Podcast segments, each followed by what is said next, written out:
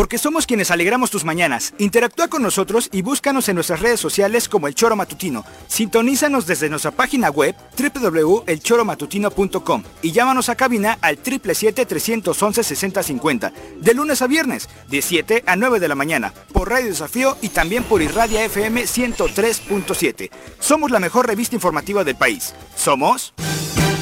El.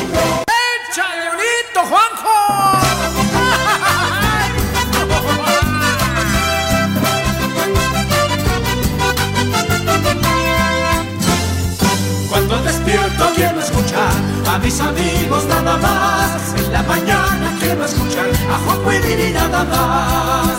En el choro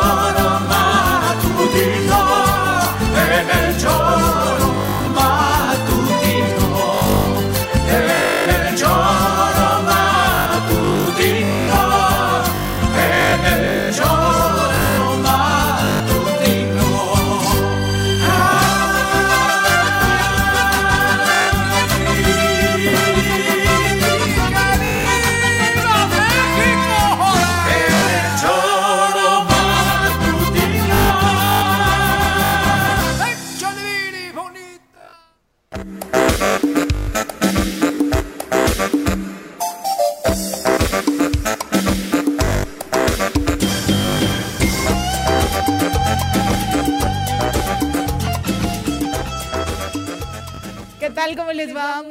Buenos días, queridas amigas y queridos amigos del Tesoro Matutino. Bienvenidos sean hoy, lunes 25 de septiembre del año 2023. Gracias por estar con nosotros a través de las diferentes vías que les compartimos para estar acompañándonos en este espacio de dos horas.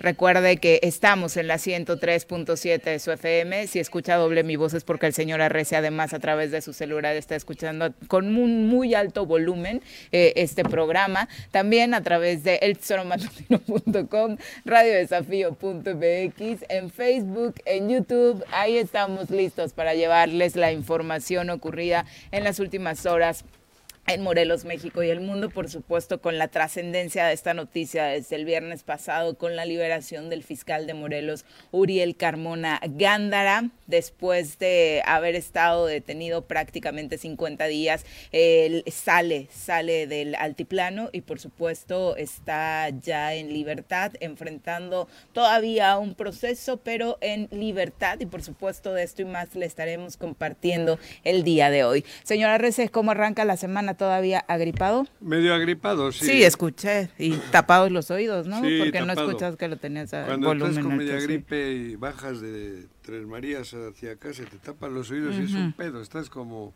bueno, como sordo y como con un zumbido, ¿no? Y así estoy. Con un bueno. bostecito, ¿Eh? ¿no? con un bostezo. Ah, no, ya ¿No? estoy abriendo la boca, estoy abriendo todo, cabrón, pero no. No, no abras todo. No, hasta eso, pero no. Pero aquí vamos, listos para emprender la semana, día 25. ¿Cómo te cayó la noticia de la liberación del fiscal Juanji? Bueno, me cayó como creo que le debe de caer a cualquier persona normal. Creo que es justo que esté en libertad. No digo, insisto, me parece que no ha habido... Bueno, ahí hay, ahí hay otro dato de un feminicidio. Sí. Por ahí creo que hay. Sí, hablaremos de ello donde, también. de la Ciudad de México y ahí, ahí, ahí tienen ejemplos. A ver si le meten a la cárcel a la fiscal del Estado de, de la Ciudad de México. Ernestina Godoy prácticamente Ernestina. con los mismos, las mismas No, ahí sí hay más pedo. Ahí sí hay más. Bueno, ahí hay un feminicidio. Ahí hay un empezar, ¿no? feminicidio. Ahí sí hay un feminicidio porque es confeso, ¿no? Como dicen, ¿no? Entonces, y ella dijo que no. Ella dijo que no. A ver ahora si le meten a la cárcel, ¿no? Porque supongo que le meterán a la cárcel. Porque es más grave todavía, porque aquí todavía está en veremos. Sí, hablamos del caso de Montserrat, una joven de 24 años que fue asesinada y que desafortunadamente llevaba dos meses con el reporte de desaparecida y parece que muchas ganitas para el hallazgo no le pusieron como No, sucede ni le pusieron ganitas y casos. dijeron que no había sido feminicidio, No, que había eso ya después cuando aparece cuando el aparece el cadáver. ¿no? Eh, Por eso te digo, y resulta que hay un confeso que dice que sí, que la mataron, ¿no?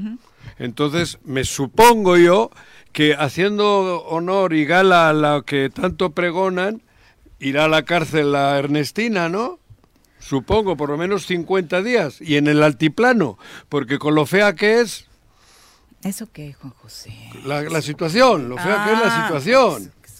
La situación, cabrón. Pepe, ¿cómo te va? Muy buenos días. Habló de la No, situación. sí, yo Hola, Viri, buenos días. No, Buenos no voy a seguirle. Buenos días, No, no, no, no, no, la situación. porque en la Ciudad de México nos queda un poquito lejos para No. ir a hacer alguna declaración. No, no, pero digo, a- a- se hará justicia, irás 50 días al altiplano. Perdón, Pepe, buenos días. Ah, hombre, ¿cómo estás, Juanjo? Buenos días, buenos días al auditorio. Pues en estas cosas y situaciones que eh, tú todavía el viernes afirmabas que podía haber sido detenido por otra cosa, que todavía no iban a dejar libre a Uriel Carmona. ¿Por por qué crees toda que la entraron situación- aquí a la fiscalía el día anterior? Por toda la situación que se ha estado dando. ¿no? Claro. Estas Para evitar que el viernes tempranito saliera así. Ajá. Estas cosas, yo, yo te soy sincero, pues te tardaron 24 horas en liberarlo cuando la orden se dio a las 9 de la mañana. Del día anterior. la juez eh, que, que le sabe que pues vaya notifica al, al penal lo, hace a la una de la madrugada con cinco minutos este eh, o sea verdaderamente terrible. Eh, la salida de Uriel pues desde luego eh, pues causó malestar en algunos en otros pues da una esperanza de que todavía la ley sí está vigente en nuestro país. Obviamente en este discurso que trae el presidente de la República y las, sus allegados en contra de la Suprema Corte de Justicia de la Nación, pues a- aprovecharon para poder seguir mencionando eh, ese tema, ¿no? Que al fiscal se estaba promoviendo su impunidad y demás, cuando por los tres primeros delitos que se le acusaban, pues los tres delitos no ameritaban ninguno de los tres, prisión preventiva oficiosa, le recibió una no infinidad, cuatro veces un eh, ordenamiento para su liberación inmediata, se dio y pues obviamente todo el mundo está a la expectativa, querían que el viernes mismo apareciera y declarara, a mí me parece que fue muy prudente el que no declarara el viernes, este eh, entenderé y, y creo que lo primero que hizo Que no fue declare nada. estar con su Que familia actúe. y pues Lo tendrá que estar actuando. aquí con Sí, sí, sí. aparato policiaco y aparato mediático, ¿no? Obviamente para cubrir su supuesta llegada a casa. Ajá. Sin embargo, esta, esta no se. Pero, pero ve, Viri, cómo son la, la situación de los absurdos, ¿no? En el caso de, eh, de este tema de, de tortura, eh, fue el eh, juez Natanael Subdías el que le da a la fiscalía la, la orden de aprehensión y la orden de cateo para llegar al domicilio de Luis Alberto alias el Diablo, ¿no? Sí. el juez Natanael Subdías. El juez Natanael Subdías es el que da la orden de cateo en contra de Uriel Carmona en su casa.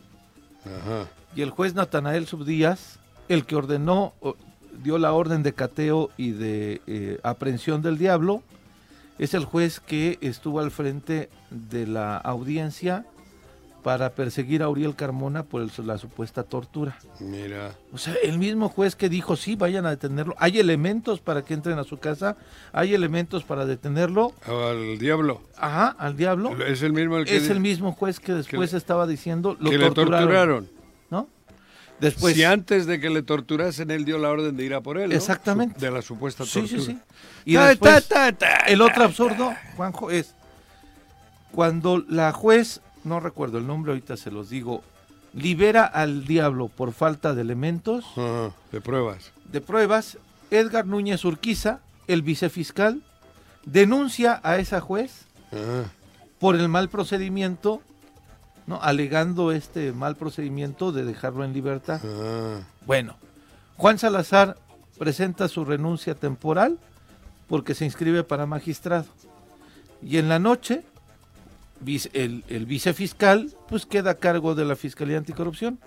Él es el que pide la orden de aprehensión en contra de Uriel Carmona por tortura. no tengo dinero. El- Oh. El, el mismo que denunció a la canción. juez al dejarlo li- por dejarlo libre, es el mismo que después pide la orden de aprehensión a Uriel por tortura. Mira, qué cosas, ¿no? Y ahora este mismo es el que llegó y que además yo felicito a la Comisión Estatal de Seguridad Pública, a la Marina, a la Guardia Nacional y al Ejército, porque inmediatamente que le dieron un amparo, inmediatamente él solicitó que las Fuerzas Armadas le ayudaran Ah, a tomar la vicefiscalía, la fiscalía, porque este supuesto amparo o este amparo le daba la posibilidad de regresar a Y le esta apoyan todos. Esa- y le apoyan, pero y en un operativo que él cuando en las declaraciones en la noche dice y lo hicimos a esta hora para no afectar a la población Ah, de los alrededores. ah, ira. Como normalmente decían como delincuentes en la noche, la autoridad llegó. Pues bueno, ahorita no te puedes acercar a la Fiscalía Anticorrupción. Siguen. Las calles están tomadas por el Pero es ejército. para que la gente tenga... No, de hecho varios usuarios nos reportaron el fin de semana a través de redes sociales Sí. preguntando si ocurría algo nuevo porque el operativo sigue siendo bastante fuerte. Muchos comentarios de los usuarios, agradecemos del Tesoro Matutino escribiendo, inbox y demás, si por ahí había eh, una nueva situación en torno a lo que ocurría con el fiscal o con el propio con la propia Fiscalía Anticorrupción, lo cual, eh, bueno, de momento no es real, pero eh, sí el operativo fuertísimo en las inmediaciones, que además es una zona muy transitada. Pues ¿no? claro, es ah, la avenida Estra- eh, es Calzada de los Estrada. No puedes pasar de Calzada de los Estrada hacia Teopanzolco. Si vienes de Teopanzolco en la calle Teposteco, no puedes pasar para este lado.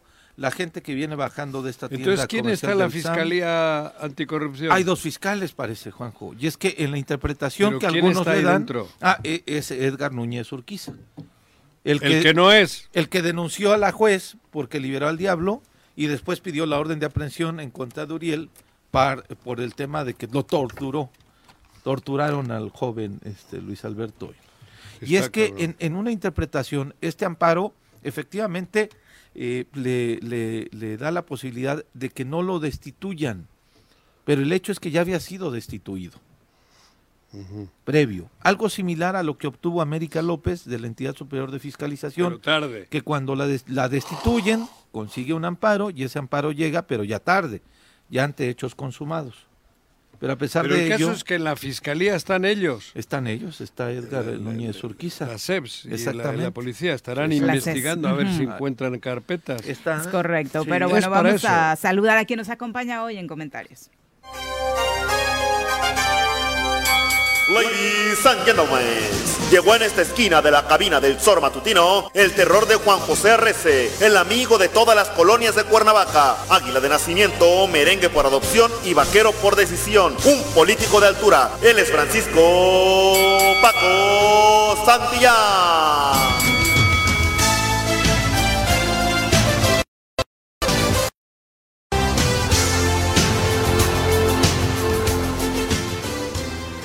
Buenos días, Paco, ¿cómo te va? Hola Viri, ¿cómo estás? Pepe, Juanji, ¿Qué ¿Qué tal, Paco? ¿cómo están? Feliz inicio de semana. Igualmente. ¿Qué ha habido? Está bueno, ¿no? Este showcito que traen. Es increíble el showcito que Increíble. se trae. ¿Tu lectura cuál es tras la liberación del fiscal? No, pues es- Ujú. guárdenlo a como del lugar. Eh, está muy raro lo interno, ¿no? Lo que tú mencionabas, toda la, la actuación de, de Urquiza, la actuación de... Pero eh, quizá, ¿cómo se llama? Edgar Núñez Urquiza. Edgar Es Núñez. sí, Sí. porque No, se porque- confunde con el Sí, con el rector. rector. Claro, claro, sí, sí. es correcto. Es Edgar Núñez. Edgar Núñez, es es Edgar correcto. Núñez, tienes toda la razón. No, en Sí, serio. Para no confundirlo con el rector, por Claro, supuesto, porque ¿no? eh, creo que Son diferentes. Son Sí. muy diferentes. Sí. No es buena fama. No. las al rector. Pero El rector después de su buena chamba ahora no lo vayan a confundir vayan a embarrarlo estas aquí. Mafiosidades que hay por ahí. Pero entonces, ¿qué pasó? ¿Las garras de aquel llegaron hasta él? Pues me parece que sí, ¿no? Todo digo, para hablar con claridad. ¿Era muy difícil El desde tu punto de el vista o gobierno por qué está te lo detrás de- preguntas? Pues es que a- yo, yo- a mí me dejó sorprendido, primero, el tema de, de- de Juan, cuando, cuando sale y además eh, es el primero, ¿no? Que creo que Sí. un Juan Salazar, sí. presión. Y después la actuación de este, este vicefiscal, sí se me hizo muy extraño. Eh, no, porque, no porque vea ahí una cadena de complicidades internas, sino porque te quedas pensando, ¿y qué pasó? ¿Y qué ¿A- a pasó con Gamboa? Por eso, por eso, ¿qué ha pasado con ¿Qué ha todas estas personas Gamboa? que de origen sabe- sabía- sabemos y sabíamos que estamos en un mal momento de gobierno Sí. y simplemente viraron, ¿Sí? viraron a, a una concepción diferente, ¿no? Por eso Gamboa era el candidato contrario a Cuauhtémoc.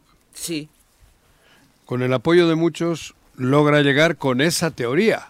sí, Porque fue con esa teoría. sí. Porque el candidato a ser el presidente de esa El madre oficial, era Jasso. Jasso. Jasso. Con la otra teoría, con el- se logran los apoyos de, de otras gentes, de muchas, y llega él al cuarto de hora, voltea la tortilla está totalmente involucrado, no sé por qué. Se molesta cuando no nombran a su señora esposa magistrada. De adolescentes. Sí. Bueno, pero, tribunal- del pero tribunal eso que tiene que ver, a ver, pero a lo que voy es al, al cómputo general de lo que se está viviendo, que es lo que comentaba Paco. Pero es que Primera sí- empieza sí por tiene ahí. que ver, Juanjo. Bueno, si, joder, si yo estoy en una teoría y luego en la práctica me voy al otro Ah, no, lado, claro, claro. Oye, algo em- raro hay. Empieza no a virar, empieza a virar por eso. Pues no creo que solo sea porque no le hayan dado a la mujer su cargo. Hay cosas raras. Luego todo esto que tú has narrado hace poco va de, más de lo mismo. Todas esas confusiones que hoy una juez dice, o un juez, ¿no? Hombre, dice Natanael blanco y mañana negro, Sí. y ahora rojo, y luego azul, qué raro. Y al final, Y luego te juzgo. y luego, y al final termina estando otra vez en el corral del gobernador. Estás hablando luego de Juan Salazar, ¿no? ¿Cómo se llama? Sí, el El fiscal, que era fiscal anticorrupción. Y el que era, diríamos, del equipo de, de Uriel. Sí. Sos- sospechosamente deja y al día siguiente entra nada su más Digamos que no no, nada más del estaba con el gobernador. ¿eh? que no estaba no, con el no gobernador. nada más del equipo de Uriel. Le acusaban que Bueno, Graco lo pero que no puso, era del equipo del era parte- gobernador. fue consejero jurídico del gobierno de Graco. Sí. Ta, ta, ta. Por eso, que no era del gobernador. No era Tim Cuau. No era Tim Cuau. Deja hoy, al día siguiente entra su segundo, que tampoco era Tim Cuau, por lo que tú has dicho, y de repente son Tim Cuau. Sí. ¿Qué, ¿Qué, ¿Cómo qué- se qué logra? pasa tras pasando esa ¿Cómo- puerta de la qué- Fiscalía ¿Qué ocurre para ser Tim Cuau si no eres Tim Cuau? Ah, ¿eso qué es? Intereses, A eso voy. Pues Sí. dilo. ¿Eh? Dilo, ¿qué crees? intereses Intereses. políticos, Intereses los que sean, pero eso es falta de algo. integridad. No sé, porque qué raro. Te digo, de un día al otro, Gamboa era el opositor al Tim Cuau. Sí. Porque el Tim Cuau era, ¿cómo lo han llamado? El magistrado que iba, Jaso. Caso. De repente es Tim Cuau. Me ha gustado lo de Tim Cuau. Sí. ¿Tim Cuau qué quiere decir Tim Cuau? Equipo Cuau. Equipo Cuau. Equipo Cuau. El Team Cuau. Me suena más en inglés, más bonito. Team Cuau. y luego, cabrón, Cambio. cambió y es Team Cuau. Ahora, el otro que has narrado tú, Pepe, no eran Team Cuau No. y son Team Cuau. Eh, de ¿Cómo, hecho- cómo de hecho, se hace chécate. para ser Team Cuau si ¿Qué no eres? Edgar ¿Qué hace Núñez. Ahora ya Edgar el Núñez. Team Cuau. Sí, claro. Es el que lleva las carpetas al Congreso para solicitar juicio de procedencia en contra del gobernador. Ajá, no era Team Cuau. No era Tincuá, exactamente. Y ahora tiene el apoyo de Team Cuau Ahora yo con el que- ejército, la Es que marina. Team es diferente. Team. Team. Mu- Pronuncia la M. No. Tim, Tim Cuau. Y ahora tiene la Marina, la tiene cercado todo su... Porque es Tim Cuau. ¿Cómo chingado arreglas este pedo en Morelos? ¿Tú qué team eres hoy, Joaquín? Yo, timbre. Para que lo toquen. Ay, Oye, que ibas a decir ¿y qué- otra pero cosa. qué, No. qué va a pasar ahora? Porque No sé. el fiscal ya asume, no asume. Fiscales. No, el No, fiscal O sea, me refiero, fiscal. es fiscal, me refiero a llega ya a las oficinas, Yo- tome el mando, ¿qué va a hacer? Eh, o sea, que a- Nos, nos dicen que va a tener una entrevista con Ciro Gómez Leiva, hay quien- hay algunas gentes que nos ayudan a, a monitorear cosas. que Sí. En unos instantes va a dar declaraciones con Ciro Gómez Leiva. Obviamente nosotros hemos pedido también la posibilidad de tener alguna declaración del fiscal. No sabíamos si hoy regresa a la fiscalía. no sabe qué hizo este fin de semana. No tuvo Su actividad familia. pública. Seguramente. Su familia. Sí, Su casa sigue blindada por Su la Marina, está bien No. seguro. No, llegaron... No, su casa está por su gente. Sí, llegó su gente. Ah, su Fue la gente. de la fiscalía. fisca- de la de fiscalía. la fiscalía del, del estado. Ok. Fue la que llegó a, a generar este operativo Pero de cualquiera protección. del Pero puede nadie reportó que llegara a su casa. Ok. Nadie reportó que llegara a su casa este fin de semana. Lo que entendemos, vivimos en la información Morelos. que se No, tiene sí, es que sí, sí, estuvo... Lo que están haciendo los del Team Cuau es cabrón, ¿eh? Nunca había ocurrido Nunca. esto aquí. Nunca. Ni aquellos famosos priistas que decían ustedes que yo no los conocí, que eran duros, gobernadores y eso. Dictatoriales. No, pero es que esos que yo tampoco conocí eran buenos, ¿eh? O sea, esos eran a lo que iban. Y, lo- y- y se salían con la suya. todo. Esto, esto es además hasta burdo, vu- vulgar, eh, ya de plano usar toda la fuerza Pero del fíjate, Estado, pero ya de manera... El, la- el PRI lo hacía por Pero atrás. Fíjate el karma, ¿eh? Porque esto no le están dando importancia. Estamos teniendo un conflicto con el fiscal nuestro, de Morelos, digo, Mm.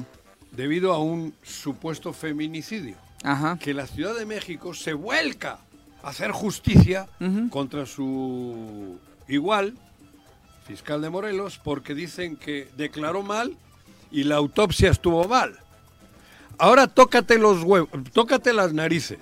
Tienen un caso en su casa donde es al revés. Fíjate cómo es el karma. A este no le van a dar mucha importancia, supongo, van a taparlo. Pero antes lo dije medio en bromas. ¿Cuánto tiempo hace 50 días que ha estado en la cárcel el fiscal por Sí. un caso supuesto? Que todavía no hay feminicidio, ¿eh? En este hay feminicidio. El que la mató confesó. Y ella, la fiscalía, Ernestina. Er- Ernestina y la fiscalía dijo que no, que había sido de muerte natural. Ah, igualito. No, al revés. Por eso igualito que lo que Ah, pasó aquí. pero esto es grave porque Sí. todavía no, no. Aquí hay confeso. Ah, Aquí ya, ya, hay ya, un no culpable sabe, que la claro. mató o dos. Hay detenidos dos. Hay detenidos, pero confeso, allí, allí hay detenidos, pero ninguno ha dicho que la mataron. Estos han confesado que la mataron. Ya. Y Ernestina y la Fiscalía de la Ciudad de México dijo que no, en su autopsia es muerte natural. A ver quién agarra este pedo ahora. Claro. 50 días en la cárcel. A mí me gustaría que me aclaren eso, porque todo lo de... Ahí, ahí está lo fundamental, ¿eh? Hoy también el tema de Guarneros, ¿no? Que también están señalando aquí Juicio que, político. Pues es... Pero sea, qué juicio político a Guarnero, yo no comparto eso. ¿Por? ¿Quién es la máxima autoridad del Cuauhtémoc. Estado? ¿No es el gobernador? Entonces, Sí. Bueno, pero responsabilidad la tienen todos. bueno, sí, pero Sí, aquí... que se empiece por la cabeza, Claro, coincido, la- a coincido. ver, ¿quién es la máxima autoridad en cuanto a seguridad del, del Estado? El gobernador. ¿El gobernador? Sí, claro. O sea, ¿qué quieren? ¿Cortinas de humo? Justi- no. Y sería Si hay- totalmente ilógico que se le fincara un juicio político al, a al- al segundo a de la a bordo, cabeza, no, que es el, el- No, sin duda. Pero bueno, sobre esto que a mencionaba mí que no, que no se quieran lavar que vayan al grano. El juicio político, si hay, tiene que ser contra el- la máxima autoridad del Estado, porque es el jefe de la policía. El jefe de la policía es Cuauhtémoc Blanco y su secretario es Guarnero, como le llamen. Comisionado.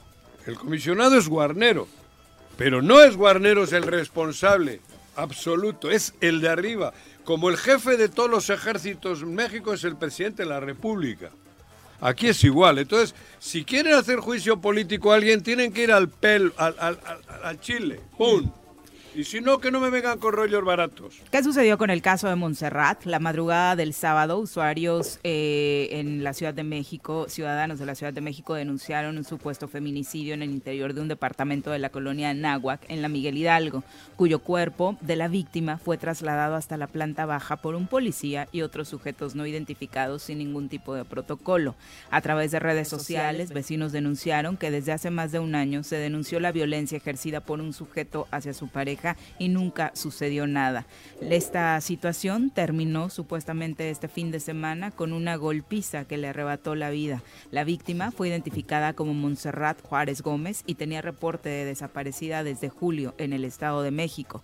Se había compartido en redes sociales una ficha de búsqueda donde es plenamente identificada, 25 años, y la fecha de desaparición es 7 de julio. Eh, el último reporte eh, fue el de su familia, el, el último reporte que tuvo su familia como parte de que sí se estaba haciendo una búsqueda de forma oficial fue el pasado 10 de marzo de 2023.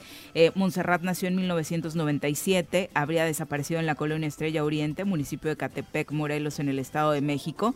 La Secretaría de Seguridad Ciudadana de la Ciudad de México, ¿qué dijo? Emitió un comunicado en el que aclararon que fue un hombre de 53 años quien informó que su presunta nuera se había desvanecido frente a él. Agregaron que durante las primeras pesquisas los elementos policíacos no encontraron signos de violencia en el cuerpo de Montserrat. Esto habría ocurrido la noche del pasado 22 de septiembre en Lago de Chalco de la colonia Anáhuac, donde los efectivos recibieron el reporte de esta persona que se encontraba inconsciente. Al llegar, los oficiales dicen que se entrevistaron con este hombre de 53 años, que lo único que les dijo fue que su nuera se había desvanecido. Sin embargo, al día de hoy sabemos que ya se encuentran dos personas detenidas. La Fiscalía Capitalina integró ahora en un nuevo comunicado, según señalaba, una nueva carpeta de investigación por el delito de feminicidio tras la muerte de Montserrat. Por estos hechos, la expareja Sean es investigado, pues de acuerdo con los primeros reportes, el cuerpo fue retirado del domicilio de la colonia Náhuac y fue llevado a una agencia funeraria sin cumplir con los protocolos, como ya le mencionábamos. Sin embargo, el personal de la Fiscalía de Investigación de Delito de Feminicidio se presentó a la funeraria después de las denuncias de familiares a recuperar el cuerpo Mira. y trasladar los restos mortales Mira. de la víctima al Instituto de Ciencias Forenses Qué y horror. practicarle Fíjate. la necropsia de ley y ahí determinar Pues tal la cual, causa de muerte. La Secretaría de. Seguridad Ciudadana detuvo a Sean y a su papá César en las inmediaciones de la colonia tabacalera por posesión de droga, por impedir la detención y además por agresión a los policías. Pues ahora vamos, La cagaron. pues ahora, La llevaron. ahora qué estado se va a aventar el tiro de ir por la señora Ernestina. ¿No? Pues está, este sí está comprobado. Por eso te digo. Sí. ¿Qué historia? ¿Qué historia? Qué, ¿Qué, historia, qué ¿no? barbaridad. Qué barbaridad. La dejan. No, se murió. Y va, Ya ya, estaba la en la funeraria. Ya la- no la Y incineraron se, de llenan la, milagro. y se llenan la boca de decir Pero no la que- incineraron porque fueron Y- iban a cremarla, que ese fue otro, Bueno, otro iban a dato, cremar, ¿no? Sí, cremar, sí, no la es cremaron real, en la de funeraria churro. lo que pretendían Y era entonces, este hombre cremarla. dos sí. criminales en libertad. Sí. ¿Por qué? Porque la fiscalía operó mal, obró mal. La de la Ciudad de México estoy hablando, no la de Morelos, eh. claro. Cuidado. No, no es, tan- es un paralelismo muy cañón. Pero muy feo. Sí, Porque dice, no, no, se murió porque se, le- se desvaneció. sí. Y la, y la dejan que la lleven ya a la funeraria para cremarla. Hasta que se dan cuenta otros de que, ah, cabrón, pero si esta chica la mató el- la pareja, cabrón. Sí. Jódete y baila. Y a nosotros aquí nos han armado una película de, de- de- de tamaño mundial. Mundial. Refiriéndose al fiscal de Morelos. Entonces, joder, ¿dónde está? ¿Qué hay que hacer ahora?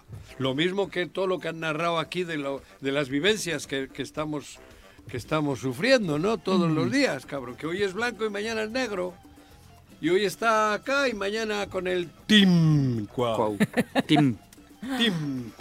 Bueno, no es de risa, ¿eh? La No, verdad no es de risa, estoy porque seguimos hablando, desgracia. seguimos En- en- hablando con- de vidas Como hablo casi siempre. de cabrón. mujeres que siguen Joder, desafortunadamente muriendo. sin recibir justicia ni Claro. ellas ni sus familias. Y- Pero, y, y además, ¿cómo el- pero además es lamentable que estemos este, con temas de feminicidio vinculándolos a los temas políticos. Es pero es que en terrible. realidad es terrible, ¿no? Porque sí lo estamos de haciendo. botín político, Pero, sí. pero en realidad estamos poniendo en la mesa la forma en la que una autoridad actúa diferente en situaciones Iguales. iguales o, o peores las de la Ciudad de México porque ahí está confeso el asesino, Sí. ¿no? Eh, entonces, que nos disculpen quienes nos escuchan, no, no, es, no es tratar de hacer uso político de estas situaciones, sino simplemente plasmar en la realidad que hay dos momentos similares y con actuación diferente de la autoridad. ¿Por qué?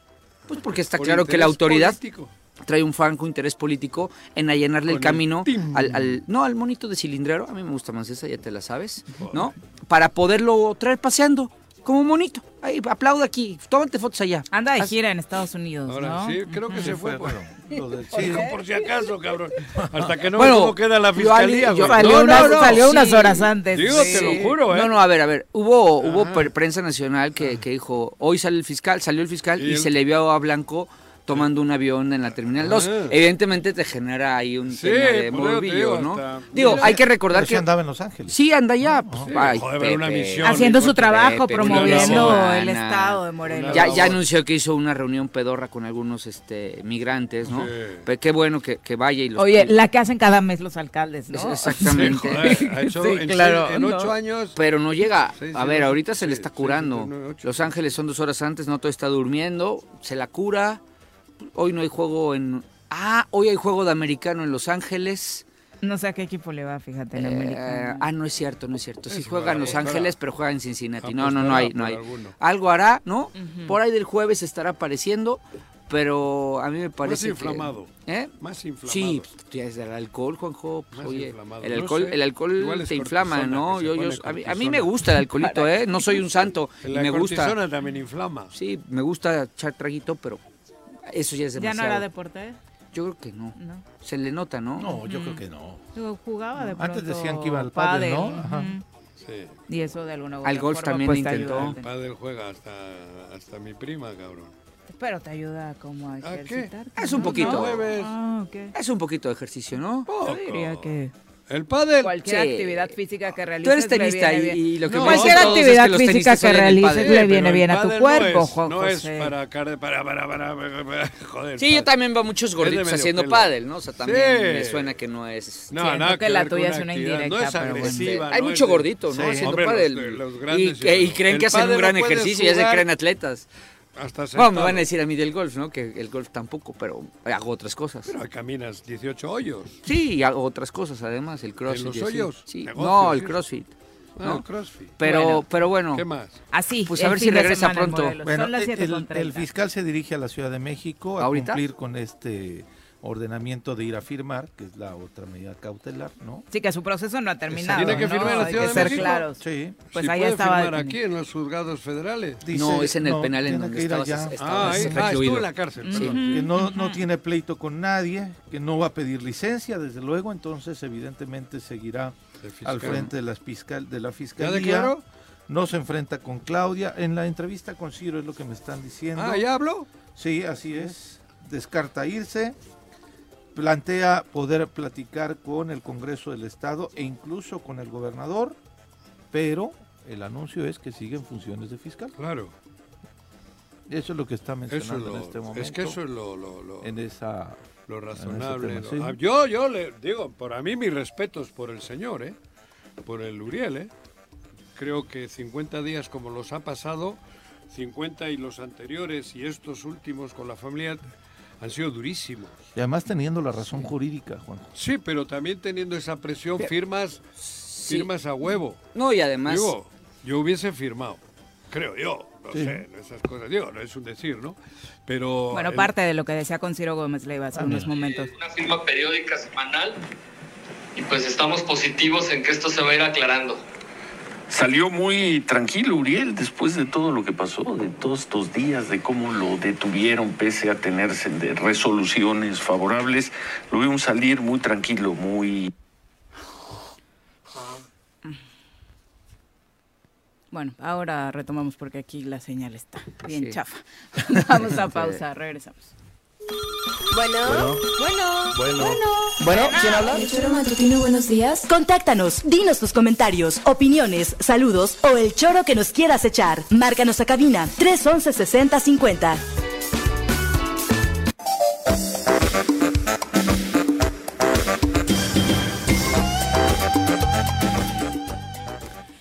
Gracias por continuar con nosotros. José Luis Ríos, un abrazo. Eh, Arnaldo Pozos, también profe, saludos. Genaro Sánchez, muchas gracias por acompañarnos. Chacho Matar, Pati Delgado, Lalo Castillo, dice eh, un abrazo. También para Paco Carzu, dice para eh, ahondar en este, en este tema, dice Edgar Núñez, antes era eh, alguien que no, bueno, alguien que empezó desde abajo y no tenía ni para su gasolina y me parece que su crecimiento económico ha sido muy rápido. También deberían ser investigadas sus cuentas. tiene un buen salario Bueno, como no vicefiscal, sé, ¿eh? ajá. Debe de ganar alrededor de 70 mil pesos, 60 mil pesos como vicefiscal. Ujú. Digo, porque el cargo es un cargo importante, ¿no? Entonces, eh, digo, en esa cuestión tal vez se justifica, no sé a qué refiera con, con lo demás, ¿no? Tal vez tiene más información que nosotros. Seguramente. eh, y también dice que lo de Cuauhtémoc en Estados Unidos supuestamente anda promocionando los pueblos mágicos, que de mágicos, bueno, que de mágico a Morelos ya nada más le está quedando el nombre, mucha violencia, mucha impunidad.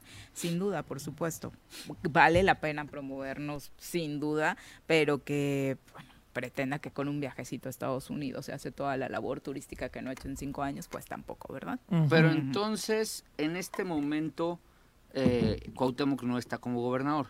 Sí, entiendo que salió. Sale, pide, tiene que informarlo, tiene que dejar a alguien a cargo. Está Samuel, ¿no? Está Samuel. ¿Sabes qué sería interesante saber por cuánto tiempo? Por, por- acuérdate que si es por menos de 30 días, no, No tiene tiene, que informarlo No al Congreso. tanto, sí. ¿no? ¿O ¿Sabes sí? por qué estaría bien investigarlo? Sobre todo a mi Mm. Pepe que le encanta hacer este el turismo, digo el turismo, el, el periodismo de información, de investigación, porque sonó mucho la semana pasada que Cuauhtémoc iba a estar en un proceso así de estar pidiendo licencias mensuales para evitar pasar por el Congreso, regresar, pedir licencia. ¿Con qué objeto? El tema de no soltar sus aspiraciones a- a electorales A la Ciudad de México. que aunque él dijo que ya no va a la jefatura de Ajá, gobierno, eso. pero no, eso no quiere decir que no busque em, Senado. Senado, Senado puede ser plurinominal solamente, o que no busque las alcaldías, alguna alcaldía, en este caso la Cuauhtémoc en Ciudad de México, o que cuando menos no, no le dé tiempo como para, o que no se tome este tiempo como para ver, eh, orientar su, su, su futuro político. Sí. Nada más lo digo por eso, por saber cuánto tiempo, digo, lo lógico, lo lógico es que durante, o sea, un viaje a Los Ángeles, pues yo creo que con una semana es más que suficiente, ¿no? Sí. Y también Pe- para lo que significa el viaje. Exacto, digo, él fue, ya sabemos de la que fue, había que hacer shopping, este, echar tragos ahí, este, en, en Los Ángeles, ¿no? Placearse Por ahí. eso no creo que sea demasiado tiempo el que en pase por rodeo, allá, en rodeo drive hay que ir a comprar y a gastarse el dinero de los morelenses. ¿no? Pero bueno, Teníamos pendiente por ahí escuchar la parte del fiscal con eh, Ciro Gómez Leiva. Parece ser que ya tenemos listo el audio, obviamente con este crédito al trabajo periodístico que este Radio Fórmula realiza el periodista y su equipo en esta primera entrevista con el fiscal de Morelos tras eh, obtener su libertad. Y Uriel. Ciro, buenos días. Miriam, Manuel, muchas gracias. Fiscal, buen día. En tránsito a la Ciudad de México para firmar. Sí, vamos a cumplir con la responsabilidad procesal de una firma periódica semanal y pues estamos positivos en que esto se va a ir aclarando. Salió muy tranquilo Uriel después de todo lo que pasó, de todos estos días, de cómo lo detuvieron pese a tener resoluciones favorables. Lo vimos salir muy tranquilo, muy ecuánime, sin ganas de ir al, al pleito, Uriel. ¿O me estoy equivocando? Pues la tranquilidad es la, la, la tranquilidad, la paz que da el no, no haber cometido ningún delito y por supuesto que no tenemos pleito con nadie. Lo único que estamos haciendo es defendernos legalmente y constitucionalmente bajo la protección de un, de un fuero constitucional, con todo el respeto para las demás autoridades y esperando que las autoridades jurisdiccionales sean las que al final den un desenlace y pueda yo demostrar que no he cometido ninguna conducta ilícita que se me pueda reprochar. No tiene pleito con nadie, Uriel. Fueron por usted a su casa sabiendo que tenía fuero. Lo metieron a la cárcel sabiendo que tenía fuero y que eran delitos o acusaciones que no ameritaban la prisión. Dos veces, dos veces obtuvo resoluciones favorables y lo mantuvieron en, en la cárcel. Se lo llevaron unas semanas, creo que fueron dos o tres semanas a- A Almoloya. al penal de alta seguridad de Almoloya y dice usted que no tiene pleito con nadie. No, no hay resentimiento, hay respeto y, y se agradece la oportunidad a todas las autoridades, sobre todo a las autoridades jurisdiccionales, de que se respetaron los procesos y, y de lo que se trata pues es de a- aclarar las cosas. Por supuesto que yo tengo la imperiosa necesidad de limpiar mi nombre, pero pues la tranquilidad es, es lo que da el no haber cometido ningún ilícito. Ahorita pues eh, esperamos que haya respeto entre instituciones, yo hago un llamado muy respetuoso para que sigamos trabajando en coordinación y cada quien en sus funciones. Fiscal, eh, se presenta usted a firmar cómo va a ser, eh, cómo va a ser su proceso cuando tenga que presentarse a las audiencias. ¿Va a pedir permiso al Congreso? ¿Cómo va a ser este procedimiento? Tengo que comparecer a todas las audiencias y citaciones a que se ha llamado por las autoridades de la Ciudad de México y eso es lo que vamos a hacer. No hace falta pedir una- un permiso o una licencia porque estamos obligados legalmente a hacerlo y tenemos que firmar periódicamente, no nos podemos mover del país en lo que duran estos procesos. Ahora, fiscal, el caso de Claudia Sheinbaum, que ya declarara el viernes, por supuesto que él no está de acuerdo con su liberación, por supuesto que piensa que hubo un abuso de parte de usted, una irregularidad, por ahí se le va y dice, bueno, la presunción de inocencia que luego se les olvida, pues ahora los candidatos, antes a los gobernantes, pero el pleito de ella está casado con usted, una señora que puede ser presidenta de la República.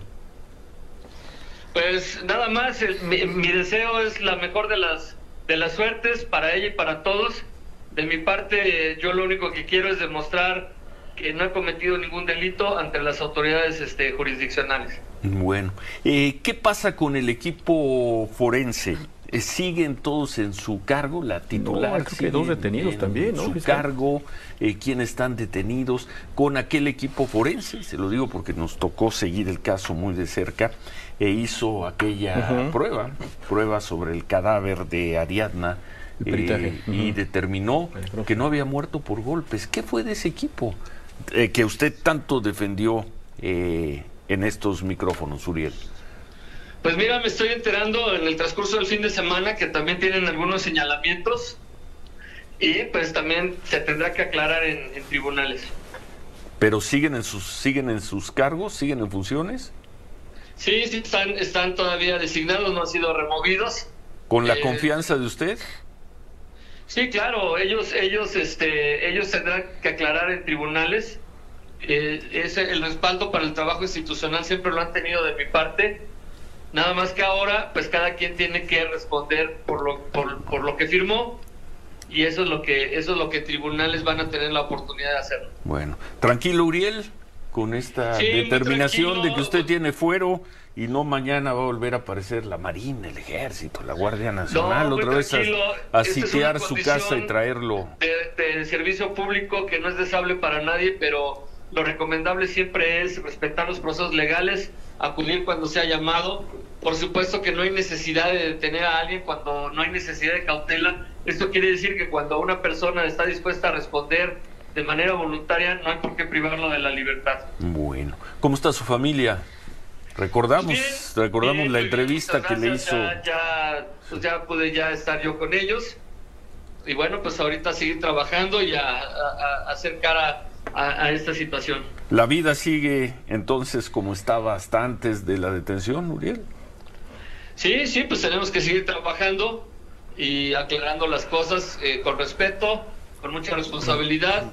Eh, yo tengo un- una responsabilidad constitucional acá en, mi estado y bueno, pues poco a poco vamos a ir este, enterándonos de todo lo que pasó en ese periodo. Eh, te- te- tengo apenas unas un- 48 horas apenas de, de- de- de retomar la, normalidad de la, de la vida, pero bueno, pues vamos adelante y, y- y, pues no hay más que no hay más que decir. Pues ahí están las primeras declaraciones del fiscal de Morelos, Uriel Carmona Gándara, como ya escuchó usted, hoy a cumplir este compromiso con la firma y pues a darle seguimiento a mucho trabajo que seguramente pues parte de este equipo que se hizo cargo en estos casi 50 días estuvo tratando de sacar adelante, pero ya sabíamos que de por sí la fiscalía trae su propio rezago eh, en cuanto a investigaciones, ¿no? Sí, pero bueno, por lo menos ya estamos, empezamos a tener claridad. A mí me hubiera gustado, o sea, yo sí sigo con la duda de cuál va a ser su, su mecanismo de operación, porque mm, pues al final, si va a fiscalía o no físicamente, o sea, porque sí es importante, son funcionarios públicos que cubren horarios de oficina, ¿no? Claro. No siempre hay que estar en la oficina, pero sí hay que tocar base, como le decimos cuando estamos en, en una función pública. ¿Dónde va a operar? ¿Cómo va a operar? ¿Qué, qué procede, no? Ujú. ¿Qué va a pasar con Fiscalía Anticorrupción? Eh, pues yo creo que todavía hay muchas dudas de la operación. ¿Y por qué te lo digo? Porque en estricto sentido, eso es lo que nos importa a los ciudadanos. Sin duda. ¿No? O sea, a- a- por supuesto que respeto y, y me alegra que esté fuera. Por supuesto respeto y me alegra que, que él vaya a cumplir con las obligaciones que tiene del juicio. Pero, o sea, la, la, la, congru- la congruencia de lo que hemos venido diciendo se, se reafirma cuando, pues sí, estaban violentando sus derechos, pasaron por todos los mecanismos, se va- les pasaron por todos los mecanismos Utilizaron las instituciones para... sí. Exactamente, No, ese es- un uso excesivo de la fuerza por parte del gobierno federal y de la Ciudad de México, pero nunca, pero siempre lo dijimos, ¿eh? Está la contraparte que es los resultados que ha entregado la fiscalía, Sí. que esos están en el escrutinio público también claro. y que esos no son, o sea, no vamos a, a- a defenderlo hasta que no tengamos esa parte, no tengamos elementos para decir, oye, lo hizo bien o lo hizo mal. Y esa parte, esa, esa circunstancia es la que sí nos importa a los ciudadanos. Qué bueno que esté fuera. Bien, bendito Dios porque se violentaron todos sus derechos a todas luces y hu- hubo un exceso de todos, de todos los mecanismos. Pero ahora también viene la parte que lo legitima, ¿no? Y es cómo Su está realizando su trabajo. función. Entonces, por eso sí tengo ahí como dudas de, bueno, ¿y qué sigue? Pero ya no de sus temas personales, de sus temas jurídicos, de sus temas, él como fiscal. Lo que, que- lo que quiero saber es qué viene para la fiscalía, cómo se va a reorientar y a poner orden adentro, porque sí tenemos un índice de impunidad alto en Morelos, muy alto, y creo que eso es lo que él tendría que estar enfocado en combatir. Y ojalá que este proceso que va a seguir ahora en libertad no sea un impedimento para que esto, un distractor, para que esto que pide la ciudadanía, que pides tú, pues se cumpla, ¿no? No, pues es que es su obligación. Ahora, ahora tiene que, que demostrar, porque yo creo que hubo una gran tendencia de, de social hacia, hacia favor- favoreci- favoreciéndolo, en donde pues decíamos, es que está, es que no estamos defendiendo a Uriel Carmona, no, No. estamos defendiendo su trabajo en fiscalía, estamos defendiendo la legalidad en torno a, sus deten- a su detención, estamos de- defendiendo el abuso contra él, cada vez que quería que iba a salir un nuevo, un nuevo delito. Y era muy obvio, y ya no somos tontos. O sea, esto, si esto pasaba en los gobiernos priistas, a lo mejor ni nos enterábamos porque no existían redes sociales. Hoy nos enteramos de todo y no somos tontos. La ciudadanía ya está muy informada y está muy al día y sabíamos perfectamente que era un acto de venganza orquestado o pedido por el que cobra aquí de gobernador con la complicidad del gobierno federal y de la Ciudad de México. Y eso nos dimos cuenta. Bien, listo. A final de cuentas, yo sí tengo una teoría, Pepe Viri, que le he compartido con muchos abogados. Cuando te asiste la razón, al final vas a terminar ganando jurídicamente.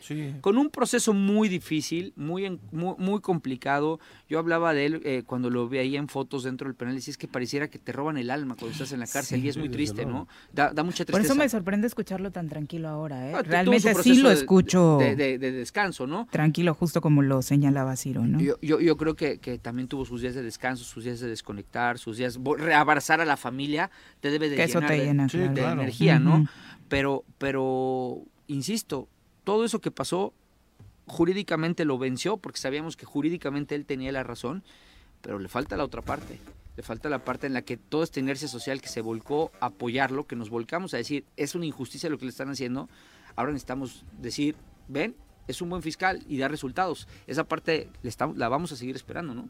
Sí, claro, y en un estado en donde el homicidio doloso está en primer lugar, en un estado en donde los robos, los feminicidios, estamos en los primeros lugares, es decir, hay un vivimos en un estado de, lleno de violencia, de delitos que ahora se tienen que investigar y que desafortunadamente, como decías Paco, pues sí también el trabajo que se tiene en la fiscalía no es el mejor, ¿no?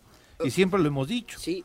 O sea, por eso que a mí me parece muy pertinente que hagas tú el eh, comentario, eh, me parece que además hablas por todos, no es un tema de defensa de Uriel, lo que se estuvo diciendo aquí durante todos estos días. Es un tema de justo lo que mencionabas tú, el abuso, el exceso, el utilizar las instituciones, el utilizar, que a mí es lo que más miedo me da, el utilizar el ejército y la marina para consumar hechos de que tienen que constituirse dentro del ámbito civil, Sí. ¿no? De penalidad civil, de instituciones civiles. Sí. Y la utilización de la Marina, del Ejército, me parece un exceso terrible que violenta el Estado democrático en el que estamos viviendo, que da miedo y da pavor de que se utilice al- al- a estos aparatos para eh, perseguir a una persona, meterse a la vida de las instituciones.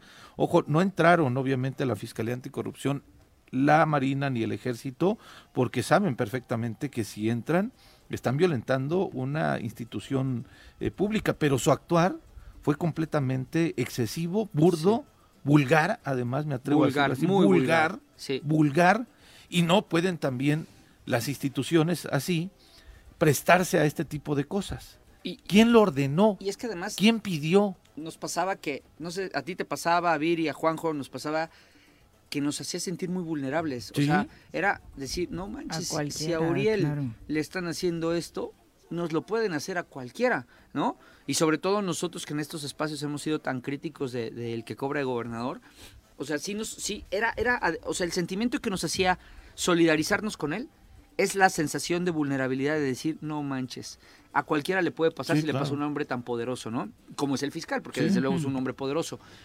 Pues eso es lo que, eso es lo que nos hacía. Eso es lo de fondo. Sí.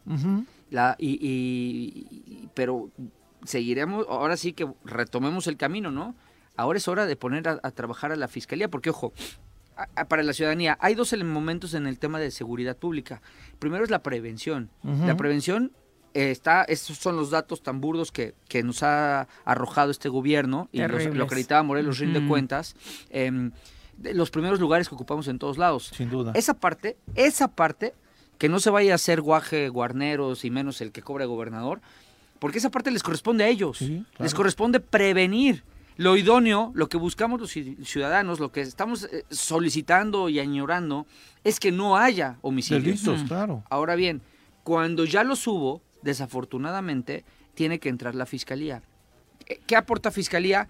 El beneficio de que cada delincuente que agarre es un acto menos de impunidad.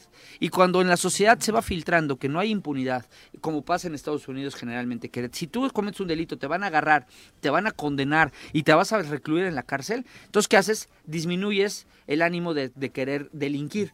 Eso- ese, ese combate a la impunidad que sí da Fiscalía es lo que hace que nos, nos no, vaya, vaya, vaya permeando para que sea menor los, los, los ánimos de, cometer un delito. Ahí es la parte que le corresponde. Y luego viene el Tribunal Superior de Justicia, que evidentemente cuando tiene que, ya está una persona con detenida y con elementos para ser procesada, pues que hagan su parte jueces y magistrados. Ese sistema, si no funciona, si no estamos funciona, jodidos. estamos jodidos. Sí, pero el- además, dentro de esta historia, Paco, quiero decir que un, eh, una sala del Tribunal del Estado de Morelos determinó su no vinculación a proceso de eh, Luis Alberto alias el Diablo. Una sala. El que sí, claro, porque recordemos que eh, una juez lo libera, que Sí. no había elementos para vincular. Sí.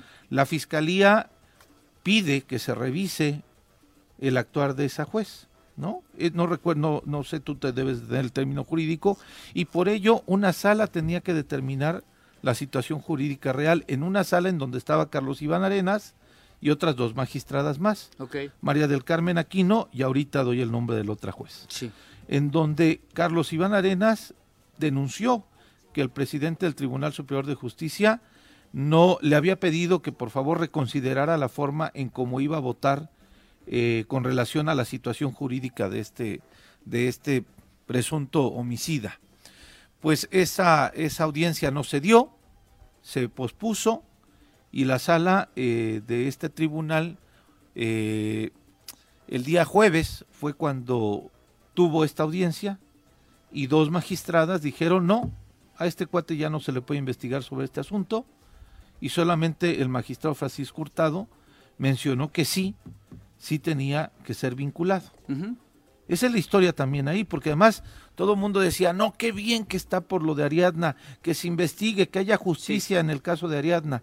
Pero en el caso de los tres jóvenes que fueron asesinados, brutalmente asesinados, un feminicidio, una mujer y dos jóvenes, del cual se presume participó Luis Alberto N., el diablo, para la otra parte, esos homicidios no estaban exigiendo que se hiciera justicia, como si se estaban abanderando del caso de Ariadna. Sí, claro. Y ahí tenemos un actuar del Tribunal Superior de Justicia que deja mucho Es que ¿De qué? Porque además estas dos magistradas son magistradas que se levantaron de la mesa el día que quería el Pleno del Tribunal Superior de Justicia destituir a Jorge Gamboa. Sí.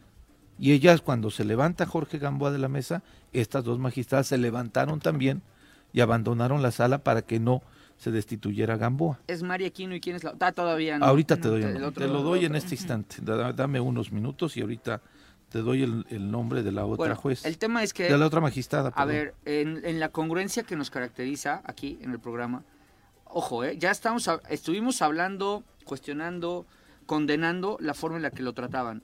Pero ahora necesitamos retomar el tema de los tres ámbitos que implica la, la seguridad. Es Prevención. prevención, que es lo que todos queremos. A ver, investigación. investigación y sanción. Lo que queremos es que haya un sistema tan bueno de prevención que no tengamos que llegar a los otros dos. Eso es lo que queremos. Que no estén saturados como están. Exacto, o sea, nosotros lo primero, y que le quede claro al cuate que cobra el gobernador antes que se culpe a todos y se salga por la tangente, porque todo es culpa, para Guarneros todo es culpa de los diputados, y para Blanco todo es culpa del fiscal y de algunos jueces y magistrados que no jalan con él. Pero lo que queremos es prevención, primero que nada. Eso, eso pide el ciudadano. Sin duda. Ya en nuestro dolor, si algo pasa, Dios no lo quiera, pero si algo pasa, lo que buscamos es que haya prevención, digo, que haya este, procuración. Si ya alguien cometió un ilícito, que sea sancionado y sentenciado, por supuesto.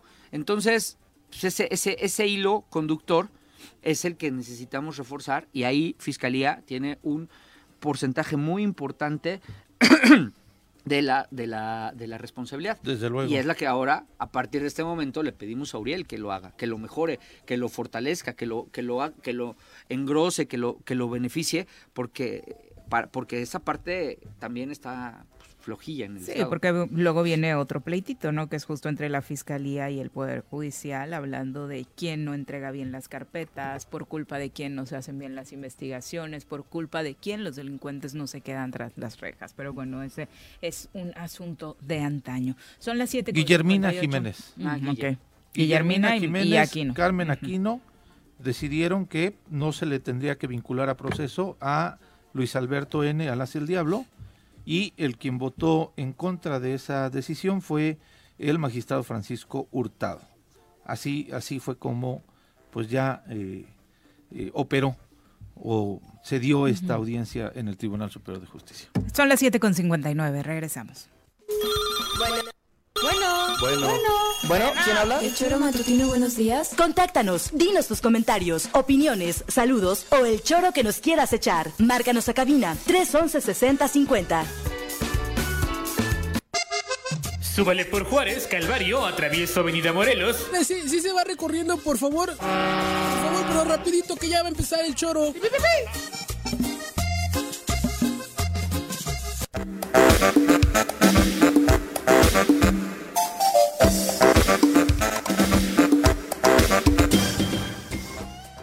Gracias por continuar con nosotros. Vamos ahora a saludar a través de la línea telefónica a Mireya Gali, consejera presidenta del INPEPAC, a quien recibimos con muchísimo gusto en este espacio. Mireya, muy buenos días.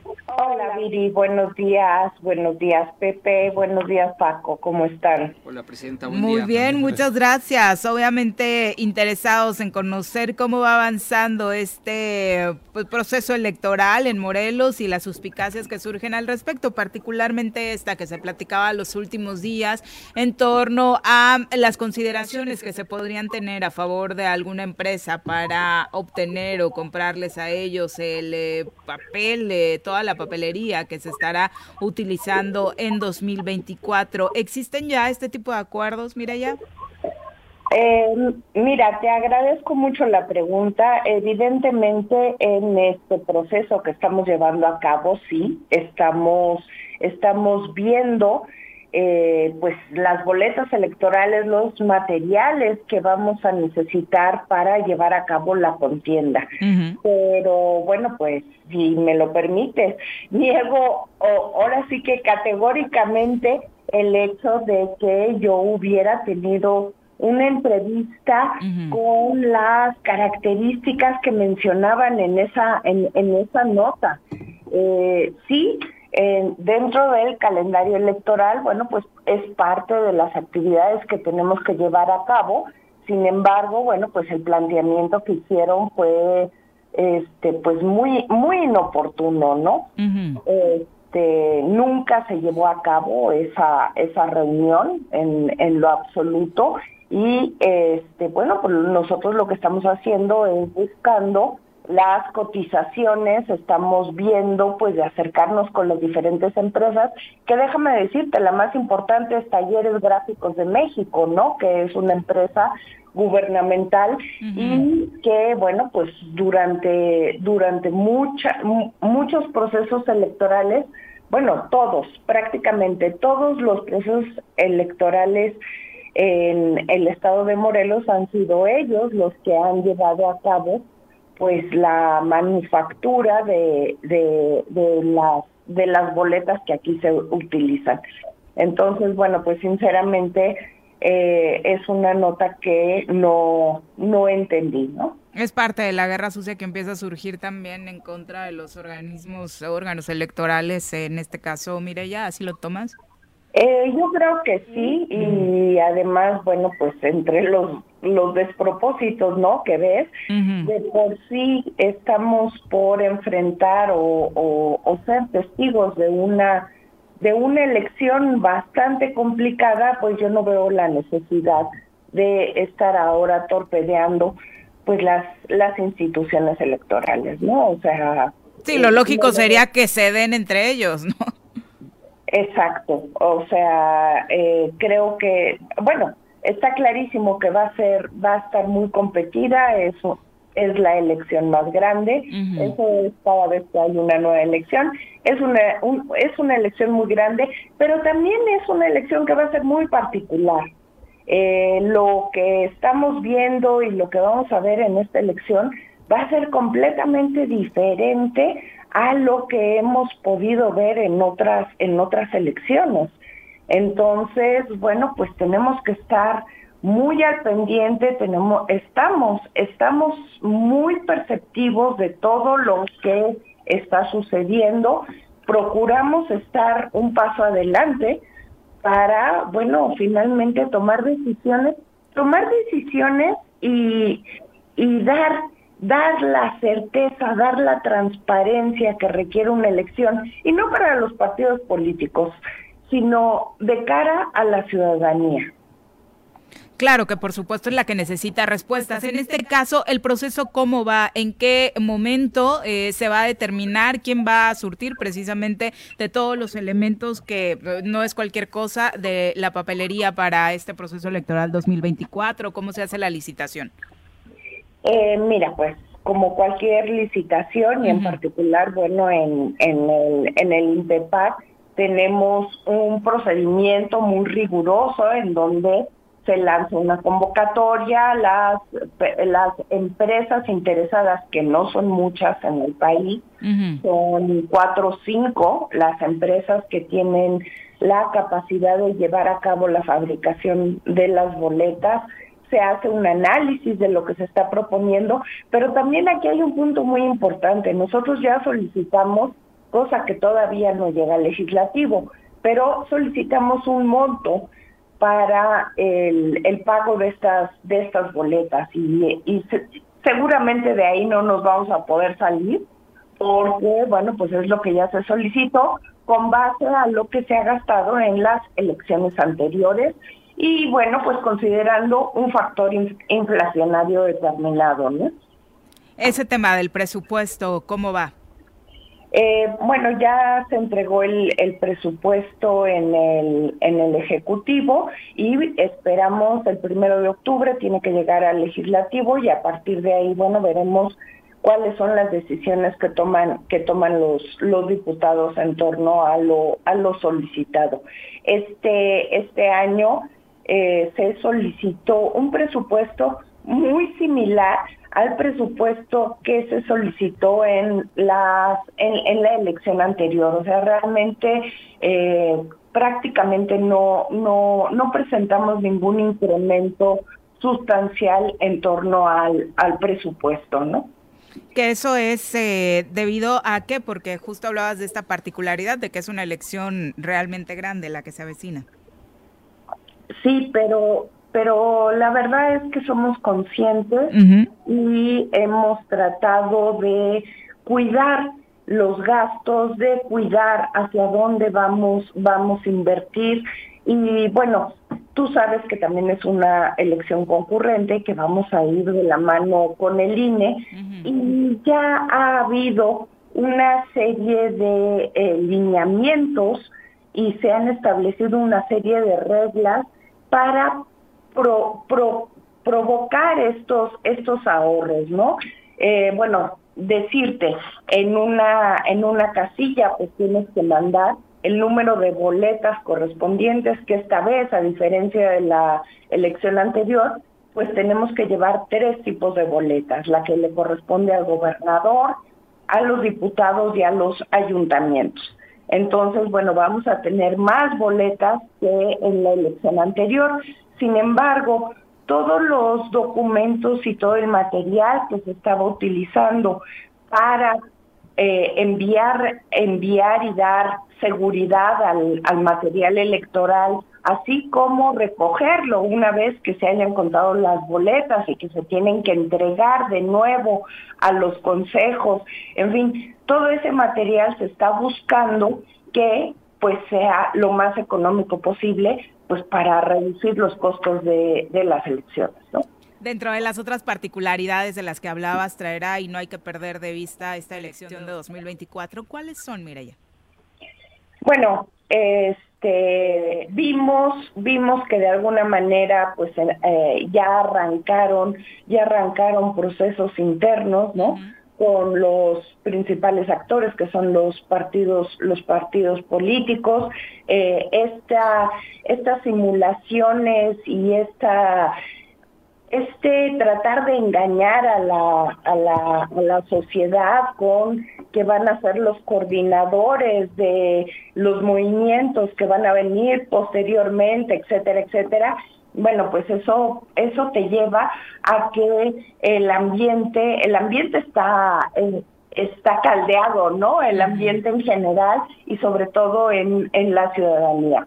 Y de hecho, bueno, pues el tema de las de las pre-campañas justamente para hacer este, llevar a cabo este ejercicio interno de los partidos políticos, legalmente no inicia sino hasta noviembre de este año. Bueno, pues ahí está eh, todo este panorama respecto a lo que se ha venido discutiendo respecto a pactos adelantados desde el INPEPAC para la compra de materiales. Eh, viene bien la aclaración en medio de toda esta confusión, ya. Este, pues sí, no, nada más decir que eh, esta es esta declaración y esta reunión a, a la que hacen referencia, pues evidentemente nunca se llevó a cabo y de verdad en esta administración hemos hemos procurado que todo sea transparente, todo sea claro y conforme a la legalidad. Y nos pueden visitar en, en nuestra página, ahí están todos los acuerdos y ahí están todos los procedimientos que se llevan a cabo y sobre todo para temas tan delicados como son las licitaciones o las adjudicaciones que se pueden necesitar en un momento dado. Perfecto, pues muchas gracias. Muy buenos días. Gracias. Saludos. Saludos. Excelente día. Bye. Igualmente. Hasta luego. Eh, bueno, pues ahí está. Si, si, en alguien debemos confiar es en los órganos electorales y hasta contra ellos, ¿no? Porque además es un órgano colegiado, están integrados por ciudadanos, este, entonces pues bueno, vale la pena aclararlo. Y en estos temas electorales, Viri, como bien eh, le preguntabas y le mencionabas a Mireya, y ella misma lo decía, pues ya los partidos políticos empezaron a tener sus procesos, ¿no? Y hoy... Pero antes, de, que, antes de que comentes lo que viene hoy, nada más déjame hacer un apunte. Me quedé pensando, nada más que pues, por estar aquí en el teléfono, ella misma cuestionó que hay mucha simulación y los partidos violentan su, la propia la, legislación electoral. ¿Y por qué no lo sancionan? O sea, porque es que he visto la misma declaración. Ella es la presidenta del INPE. he visto la misma declaración del presidente del INE, de la presidenta del INE, pero pues ellos son los que pueden iniciar carpetas si hay... hay han iniciado algunos. De hecho, iniciaron uno en contra de Margarita, iniciaron otro en contra de, de, El Güero Mercado. Eh, se deslindaron los dos, la, parecía la misma defensa. No, nosotros no somos los que estamos invirtiendo. que tanto nos ama. El Tribunal Electoral dijo, no tiene este no tiene fundamento legal, eh, personalidad jurídica prácticamente, el INPEPAC para iniciar estos procedimientos. El Tribunal Electoral del Estado de Morelos dijo que no tenían...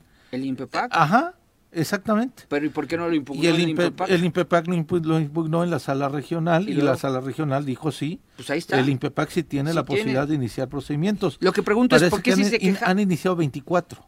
24. 24 procedimientos. Ahorita, de, y también ahorita del tema del local. Ajá, de los locales. Ah, son los son los eh, que tengo yo documentados que han iniciado 24 procedimientos en contra de El tema es que no se sancionan, entonces no, no vas a frenar. Bueno, lo mismo que decía del tema de seguridad con el tema de la impunidad. Pues a todos los que quieren ser candidatos o queremos, eh, pues nos subimos en espectaculares, yo me subo con el choro matutino, soy comentarista aquí los lunes, ¿no? Sí, y eso es real, este programa es real, que vengo aquí desde hace 15 años, es real. Me subo, me anuncio, mi, mi, mi cara, mi mejor carita ahí con mi Photoshop bien guapo y me promuevo, y me promuevo. Y como no hay sanción, lo seguiré haciendo, ¿no? Nada, sí. pero hablando de cosas lógicas, ¿no? Yo veo varios eh, espectaculares de este tipo donde secretarios que no tienen nada que ver con el tema, las, eh, la secretaria de administración, por ejemplo, hablando de que ha abonado en el eh, mm, en la mejoría de la educación en la entidad, es como de... ¿De dónde? Como por qué hablas de esos temas y ni siquiera te competen y, y tampoco había, ah, se han dado acciones eh, en torno a eso, ¿no? Tenga bonita la plaza del Zócalo. Sí, sí, sí. Corte los arbolitos. Esa es responsabilidad de ella, de la Secretaría de Administración. ¿no? Y más cosas. Sí, y que no haya corrupción en el gobierno estatal, dale transparencia, explícanos cómo están los temas de adquisiciones y compras, dinos cómo está en tu, en tu estructura de gobierno, en tu estructura de la Secretaría, cuántos personajes de, de Cuauhtémoc que están infiltrados y que realmente son los que hacen la operación abajo, ¿no? Pues, y, y en cuanto compras, Tiene- no hay sobreprecios. Tiene cuatro, cinco años va a cumplir abandonado el recinto, el que era el recinto legislativo. El viejito. Sí, Sí, el de Matamoros. caray. ¿Qué van a hacer ahí con eso? O sea, eso eh, debería de decir la, bonito No, hasta fue. por protección civil que no lo puedes tener así, ¿no? Exactamente. bonito ¿no? que estuvo. Pero bueno, estabas ahora sí, Pepe. No, es que iba a comentar, hoy ya eh, empieza en la convocatoria que eh, se dio a conocer el lunes de la semana pasada, ya casi entrada la madrugada, en esa convocatoria, hoy 25 y mañana 26, son los registros para quienes deseen participar para esto que mencionaba la propia Mireya, la coordinación de los comités de la defensa de la cuarta transformación.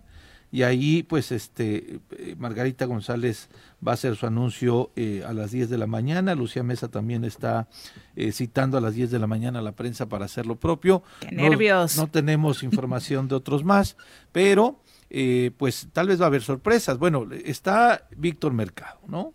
Está eh, eh, por parte de los varones Rabindranath Salazar, Rafael Reyes, Juan Ángel Flores, Juan Salgado Brito, Jorge Argüelles dijo que se iba a inscribir la semana pasada. ¿no? Esos son de Morena. Y por parte de las mujeres, pues obviamente está Margarita González Arabia, eh, Sandra Naya, Lucía Mesa, por parte de Morena. Todavía hay más, ¿eh? Espérate. Digo, es que de repente ya da risa, pero pues también están Brenda, la diputada federal. está Ah, sí, Ah, para eso son sus espectaculares. Sí, claro, ah, Brenda Espinosa. Habla de Morelos, ¿no? El cuarto Sí. distrito. Ah, yo creí que era para una senaduría. No, yo la vi ahora que- para gobernadora. Ahora que inició la temporada de. Tigres de Yautepec, yo la vi por Yautepec. Qué ahí. vergüenza que alcen la mano La para algo. sí. No, no, La- no. también la otra diputada federal, se me fue su nombre. ¿Juana Guerra? También. Ah, Juana Guerra también es para eso su campaña. sí. Bueno, tiene espectaculares. No, y mucha publicidad en redes sociales Más- también, más- de las que te están hartando. Más lo que... Sí, mi hija, pobrecita, verdad, ¿eh? ya, ya, ya, ya, de verdad...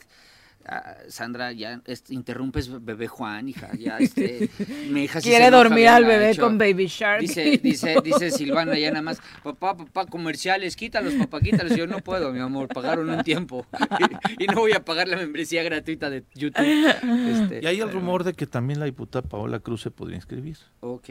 No, Y- no lo puedo afirmar. Y faltan los de, los que va a proponer los aliados naturales de Morena. Sí, Tania PT, Valentina, que ya levantó la mano, no sé si se va a inscribir Por- en este proceso. Por PT, es que, es que no queda claro en la convocatoria qué procede con. Los Parecería aliados. que es después el, el tema de los yo- aliados, ¿no?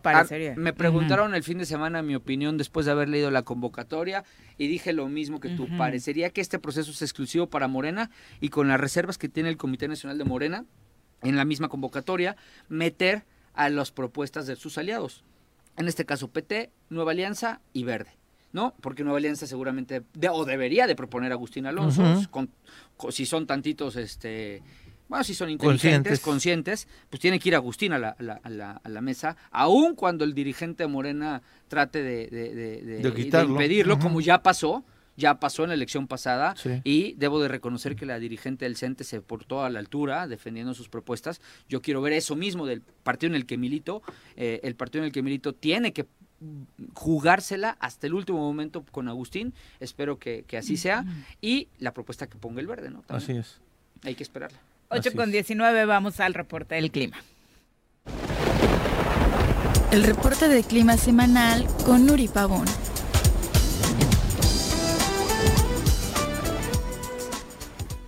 Nuri, ¿cómo te va? Muy buenos días. Hola Viridiana, muy buenos días, un gusto saludarles, también un saludo para tus compañeros y el auditorio deseándoles un excelente inicio de semana. ¿Cómo nos pinta esta última semana de septiembre? Sí, estamos con tiempo estable, estamos teniendo eh, cielo despejado, es- vamos a estar esperando baja probabilidad de precipitaciones y este incremento de temperaturas. En la zona metropolitana de Cuernavaca se espera que estemos alcanzando 29 a 30 grados, hoy la mínima en 15. En los altos de Morelos, Huitzilac, temperaturas mínimas de 11, máximas de 22. Zona oriente, Cuautla, temperaturas de 15 a 29 grados. Y en la zona sur, Jojutla, temperaturas de 19 con máximas de 33, 34 grados centígrados. Eh, como mencioné, baja probabilidad de lluvias prácticamente toda la semana se ven condiciones de tiempo estable. Vamos a estar esperando eh, lo que sería el viento oscilando entre los 10, 15 kilómetros por hora y este se espera que sea con dirección del norte. Ahorita ya nada más de manera informativa, la fumarola que estamos teniendo del Popo, lo que es eh, la pluma de ceniza, está cruzando desde Ocuituco, Yecapixtla, Cuautla, norte de Ayala, Tlaltizapán, Zacatepec, Cojutla y Puente de Ixtla prácticamente está cruzando todo lo que es esta franja del estado ahí para que tomen sus precauciones. Y tomen foto porque se ve preciosa. Así es, con esta caída de ceniza. Y ya nada más de manera informativa, eh, lo que es el mes de septiembre, prácticamente ahorita ya no vamos a estar esperando lluvias y si llegamos a tener va a ser de muy baja intensidad. Y estamos ahorita en lo que es el 25 de septiembre con un acumulado de 93.1 milímetros cuando la media es de 206, entonces vamos a estar quedando muy abajo de la media y estamos arrasando todo este déficit de lluvias que estamos teniendo desde el mes de julio. Perfecto, entonces hoy la caída de ceniza sí se pronostica. Eh, sí, toda esta franja que, estuve mencio- que estuve mencionando, prácticamente ahorita estamos teniendo esta caída de ceniza. Perfecto. el jardín. sí nos toca, sí nos toca. feo. Exacto. Nuri, muchas gracias por la Buen día, comunicación. saludos. Muy buenos Sí. días. Eh, 8 con 21, vamos a pausa, volvemos. Los héroes vuelven al choro después del corte.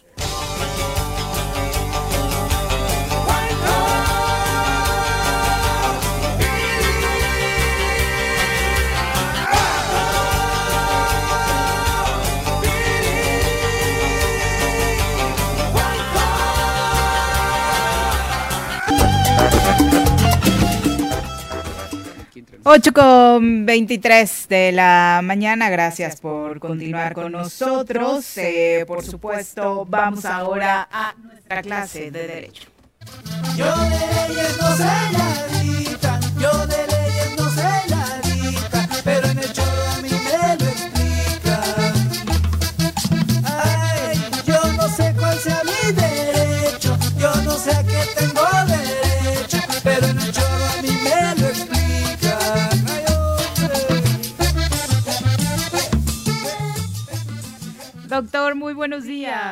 Muy buenos días, Viri y mi- mis queridos amigos. Pues bueno, eh, agradeciendo el espacio a nombre eh, pe- personal y a nombre de la Universidad Autónoma del Estado de Morelos.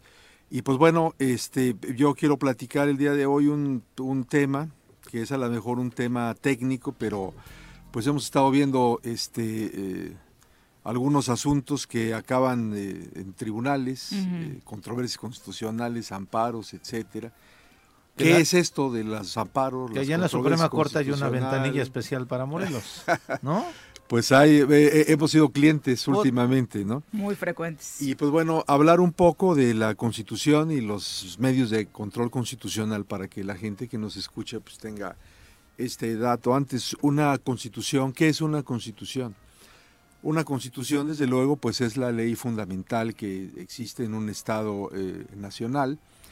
Y esta, eh, estas constituciones eh, materialmente están eh, conformadas por dos clases de normas. Esto es importante que la gente que nos escucha lo sepa.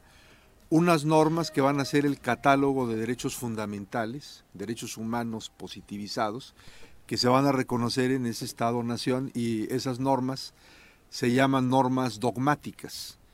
Y por otra parte hay otro combo de normas que contienen las constituciones, no solo la de México, sino las constituciones que son normas que van a regular cómo se va a organizar el poder. A ver, aquí el poder cómo se va a organizar, eso se llaman normas orgánicas. ¿Qué somos? Somos una, una monarquía, una república, una república unitaria, una república federal, eh, cómo están organizados los poderes, etcétera. Entonces son esas dos clases de normas, normas orgánicas o de organización del poder y normas dogmáticas que son normas de derechos Y humanos. diría Kelsen, además de la segunda parte de organización del poder, la forma en la que se renuevan las leyes de los estados democráticos, los procesos legislativos. Sí, eh, de alguna manera integradas dentro del, De la organización del del poder. combo de la organización del este poder. Algunos autores como Mauricio Fioravanti nos hablan de una tercera zona, que es la zona proyecto de nación o una zona Mm. política, que esto viene a partir de la constitución de 1791-93 de Francia, a donde el ala jacobina post-revolucionaria este, en, en Francia inserta dentro de esa constitución un proyecto de nación. De hecho, la constitución mexicana contempla esa este, estructura, un proyecto de, nación. El artículo 26, apartado a párrafo segundo de la constitución mexicana, dice que los objetivos de la planeación obedecerán al proyecto de nación contenido en la constitución. El tema es dónde está el proyecto de esta de nación. Está disperso. Entonces hay zona dogmática, zona orgánica, zona proyecto de, nación. Que sí Ahora, coincido, ¿eh? que puede existir esa.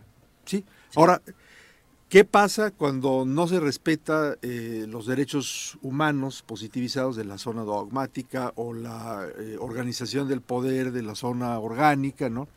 ¿Tenemos medios de control constitucional? La respuesta es sí. Si hay algún ciudadano, alguna persona a la que no se le respeten sus derechos fundamentales, ¿a dónde puede acudir o a qué medio puede eh, acudir? Bueno, en México se ha inventado, vamos a llamarlo así, una estructura llamada amparo. Y entonces cuando hablamos del juicio de amparo, vamos a hablar de una persona, ya sea física o moral, que considera que sus derechos fundamentales Fueron violentados. han sido violentados. Y una vez que ya no hay otro medio de impugnación, hay eh, definitividad, entonces puede acudir a esa ruta. En esas mismas condiciones, en México solamente se ha inventado una ruta específica para temas electorales, cuando hay derechos eh, políticos del ciudadano, de materia electoral, bueno, hay un juicio especial en esa ruta. ¿Qué pasa cuando lo que no se respeta es la organización del poder, cuando hay invasión de soberanías de, de un ente público a otro, o funciones de un ente público a otro, órganos constitucionalmente autónomos, poderes del Estado, el Estado con la federación, los municipios, etcétera? Para eso sirve una estructura llamada controversia constitucional. Entonces, cuando esto ocurre, se pueden ir a la controversia constitucional. Y finalmente hay un medio abstracto de control de constitucionalidad que se llama acción de inconstitucionalidad. Esta viene eh, especificada en el artículo 105, fracción 2 de eh, la Constitución. Y acá básicamente se le da la potestad a ciertos actores, como este, eh, las eh, eh, minorías en las, en las cámaras, en los parlamentos que sumen cuando menos el 33%, eh, algunos órganos constitucionalmente autónomos como las comisiones de derechos humanos, eh, los órganos eh, garantes de la eh, información y los datos personales, la Fiscalía General, eh, etcétera, en relación exclusivamente a leyes. Cuando leyes o tratados internacionales pudieran ser contrarios a la Constitución sin que exista un acto específicamente violatorio simplemente en abstracto.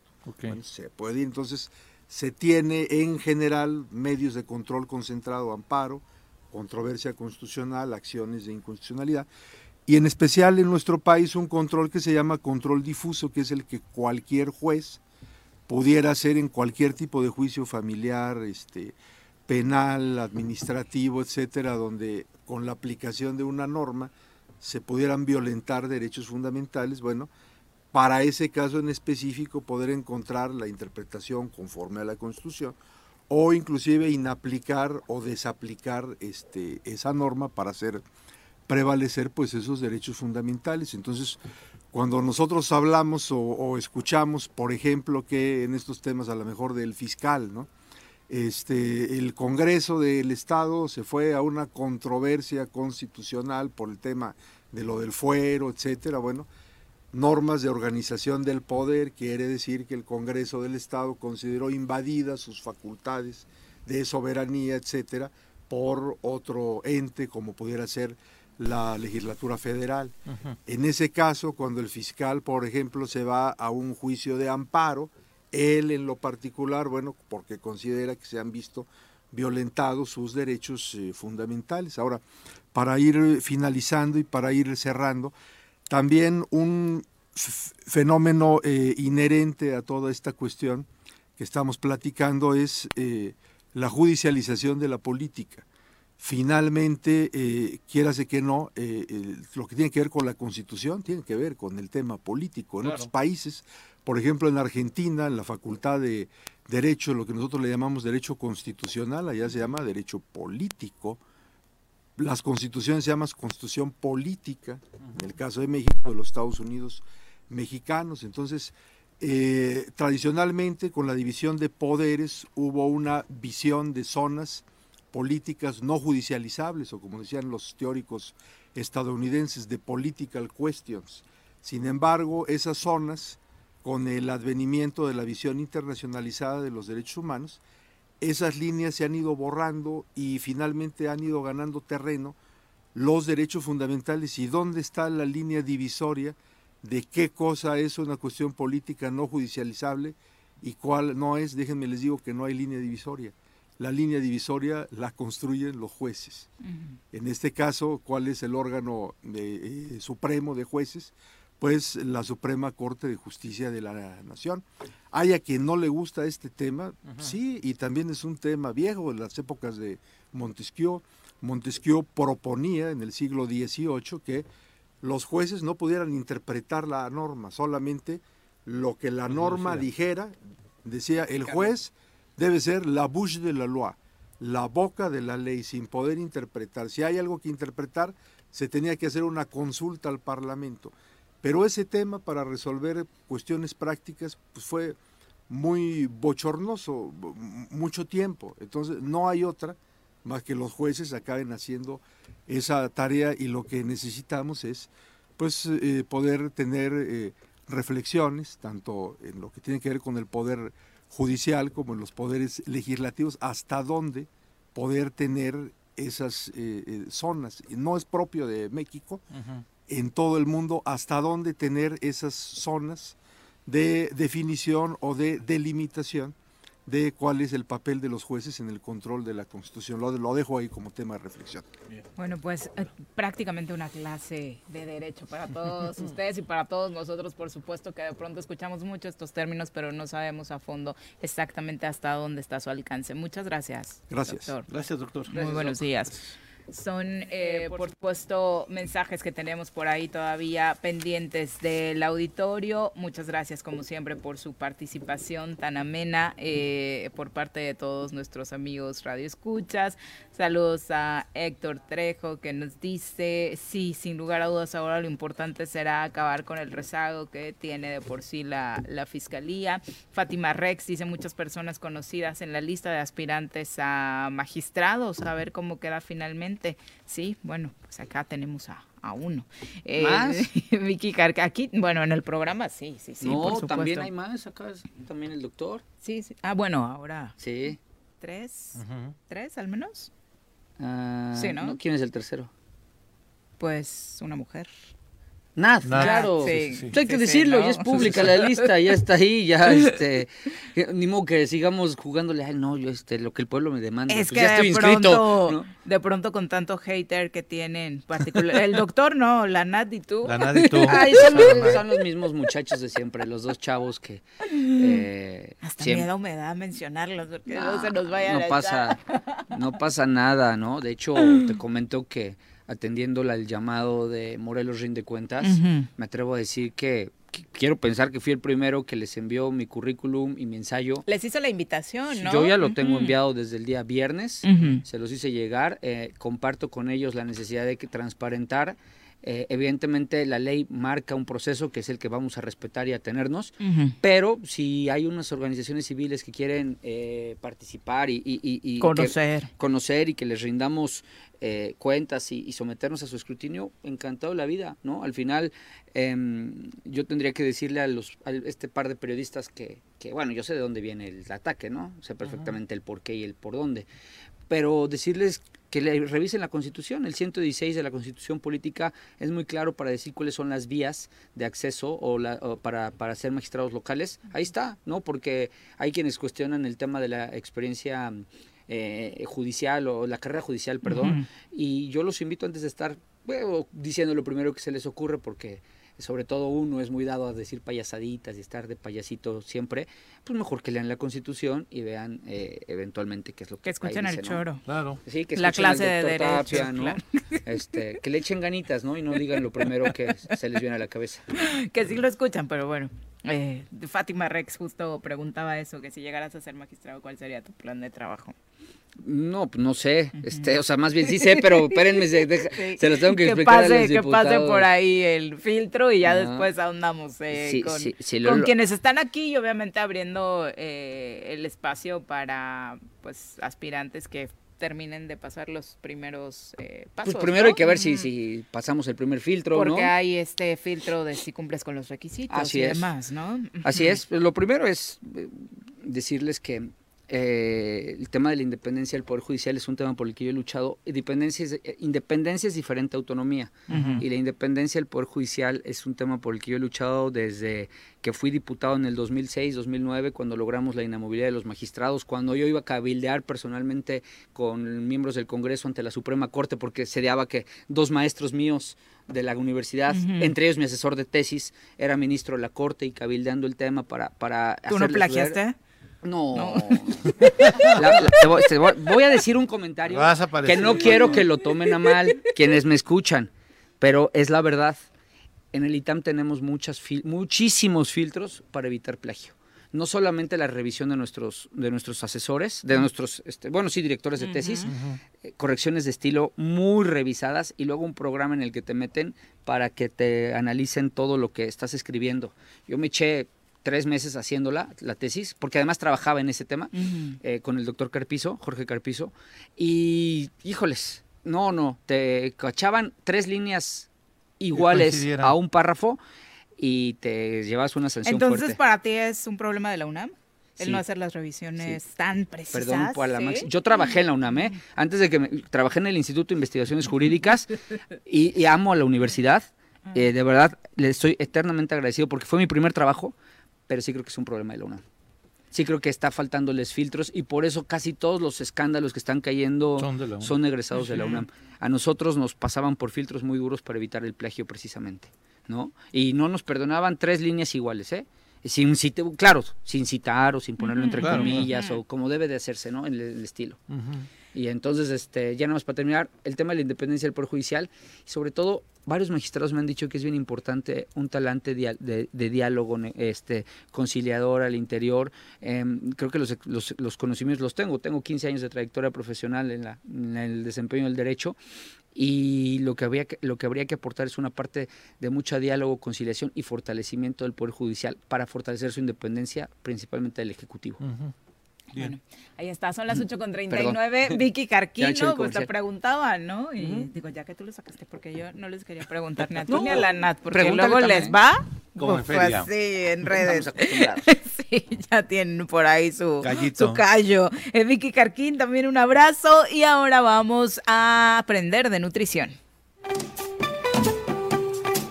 Piensa en un futuro sano. Tú también puedes tener una mejor calidad de vida. Conoce cómo llevar una alimentación saludable con los productos naturales y orgánicos que la doctora Mónica Novielo de Punto Sano tiene para ti en el choro.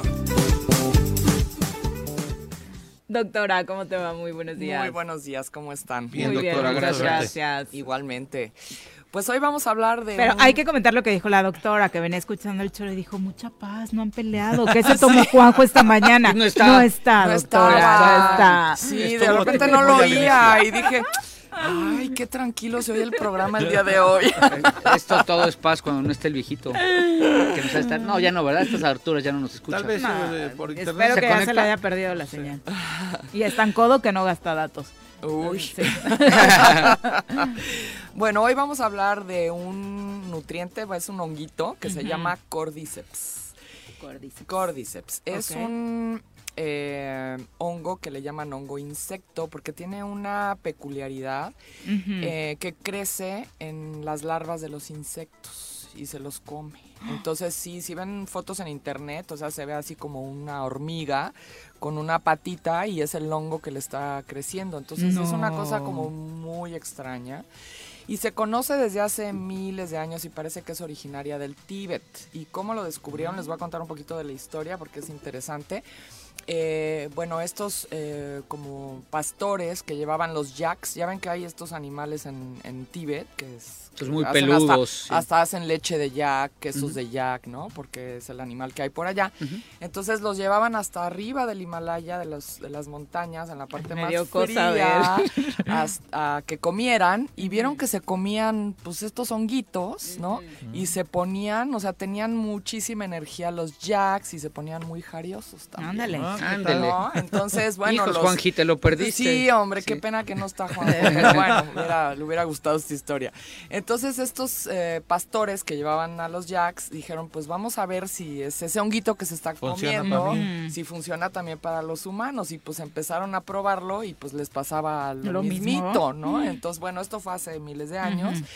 Y como era algo tan preciado y tan raro y tan... Tenían que ir hasta arriba de los Himalayas a conseguir estos hongos, ¿no?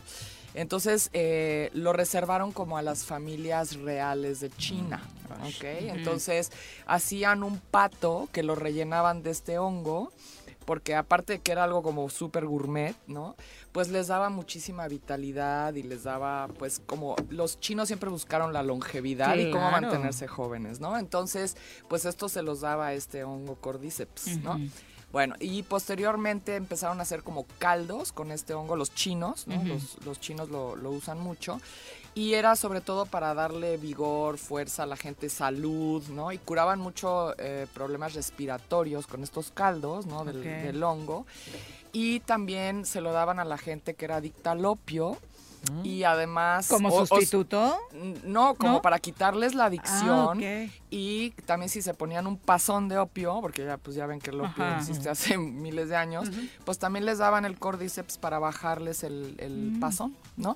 Entonces, bueno, eso fue en la antigüedad y parece ser que se, se conoce desde hace miles de años. ¿no? En Oriente. Y bueno, hoy en día pues lo han rescatado y lo han estudiado muchísimo. Hay muchos estudios muy serios con el cordyceps, ¿no? Bueno, y hoy por hoy en China lo usan como para problemas de riñón.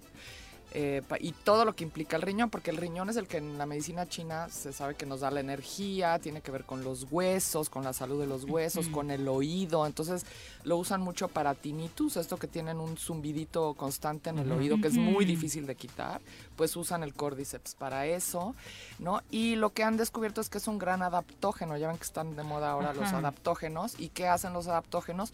Pues regular nuestras glándulas suprarrenales con cuando tenemos estrés. Entonces es un, un gran como regulador eh, del, de, digamos, en el cuerpo cuando tenemos mucho estrés, ¿no? Y es un gran energético, como les digo, les daba mucha energía a los jacks, pero da una energía muy diferente a la cafeína, por ejemplo, ¿no? Porque la cafeína, si tú abusas de ella, al contrario, te va a dar en la torre a las glándulas suprarrenales. En cambio, este cordyceps, pues hasta te las cuida, ¿no? Te las protege, las equilibra. Wow. Entonces es un gran, este, eh, como cuidador de, de- de esto, ¿no? Y además es buenísimo para el sistema nervioso. Eh, se han hecho muchos estudios que han visto que hicieron un gran estudio con el cordyceps y vieron que reduce tumores, ¿no? Entonces antitumoral, es hepatoprotector, o sea, es decir, que protege el hígado, ¿no? De, de hecho han visto que también baja el colesterol, ¿no? Y este y luego lo combinan con otros hongos que también tienen así como, como poderes para el sistema inmunológico, sobre todo para tratar enfermedades degenerativas, y ayuda mucho a regular el sistema inmune. O sea, no solo es bueno para este tipo de enfermedades, sino también para las autoinmunes, en donde el sistema inmunológico está acelerado y se está autoatacando. Entonces, como es un regulador del sistema inmunológico, va a ayudar en casos de artritis, de muchas enfermedades que hoy en día se conocen como autoinmunes, ¿no? Por ejemplo, Hashimoto, este, lupus, o sea, hay un montón ahora, ¿Qué ¿no? Entonces es un como inmunoregulador, ¿no? Entonces eh, se puede usar para todas estas cosas. Viene ahora en cápsula, no tienen que ir al Himalaya a buscar el, el, este, el honguito, ¿no? Con un jack. Entonces, eh, y no se necesita tampoco grandes cantidades. Se ha visto que con dos capsulitas del cordyceps, ya este, del polvo seco, ya hace un efecto eh, terapéutico en el cuerpo, ¿no? Entonces, y se usa mucho también para enfermedades como, como los chinos lo usan para el riñón, que han visto que, que fortalece los riñones. Se ha usado mucho para insuficiencia renal, para personas con diabetes que luego tienen problemas de riñón también, ¿no? Entonces es un gran, gran remedio para, para problemas renales, ¿no? Que hay muchos hoy en día, ¿no? Entonces, eh, sí, sobre todo personas con diabetes que luego tienen este problema a la larga, ¿no? Y este, y nos va a dar una energía como muy vitalizante y suave, o sea, no es como como la cafeína que te echas, no sé, cinco tazas de café y te pones nervioso y así, o sea, nunca te va a dar ese efecto el, Y luego viene el bajón. Y luego viene el bajón, además, entonces te va a dar una energía como mucho más estable que cualquier, eh, incluso que los tés estos como té verde, té rojo, que ya les expliqué alguna vez que también todos ellos tienen cafeína y no son malos, pero bueno, el abuso sí te puede como causar problemas, eh, sobre todo con las glándulas suprarrenales, porque las traes así, ¿no? Con la energía para arriba y luego, como bien dices, te viene el bajón, entonces las suprarrenales les cuesta mucho como adaptarse a estos cambios energéticos, cosa que el cordyceps va a ser una eh, energía mucho más estable y constante. Sí, ¿no? luego con la cafeína ya el shot que te metías para levantarte ya no te es suficiente y necesitas más y más ¿no? y si más. te tomabas ¿no? un cafecito, ahora necesitas dos y después necesitas tres y acaban tomándose 10 tazas al día. Ese es el problema. Entonces, este, si nos sentimos bajoneados de energía y un poco queremos revitalizar, es, eh, es, es muy bueno. Y otra cosa que tiene es que es precursor de la eh, de las hormonas eh, masculinas, la testosterona, que las mujeres también la producimos, ¿eh?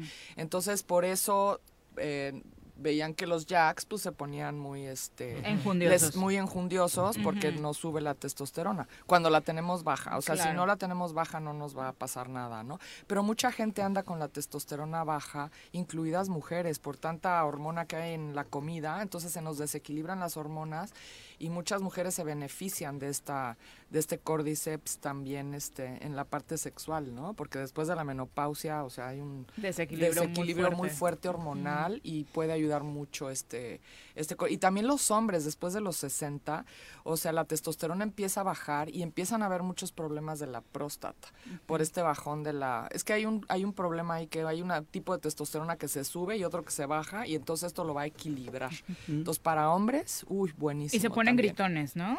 Se ponen- cuando les pasa de gritones, mal humor, histéricos, Ajá. pura burrada.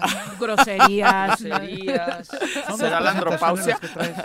sí, bueno, estos son dos, eh, son, están mezclados con otros eh, hongos que también son medicinales y cada uno, bueno, tiene diferentes propiedades, pero los dos traen cordyceps y también lo tenemos solito el cordyceps, ¿no? Entonces, si quieren como tener todos estos beneficios que les cuento, pues pueden tomarlo solo sin, sin mezclarlo con otros hongos. Eh, tengo un paciente que vi la semana pasada que está tomando el cordyceps solo y me dijo que se le había quitado como como esta neblina mental que se hace se sentía que tenía una nube que en inglés se llama brain, fog, ¿no?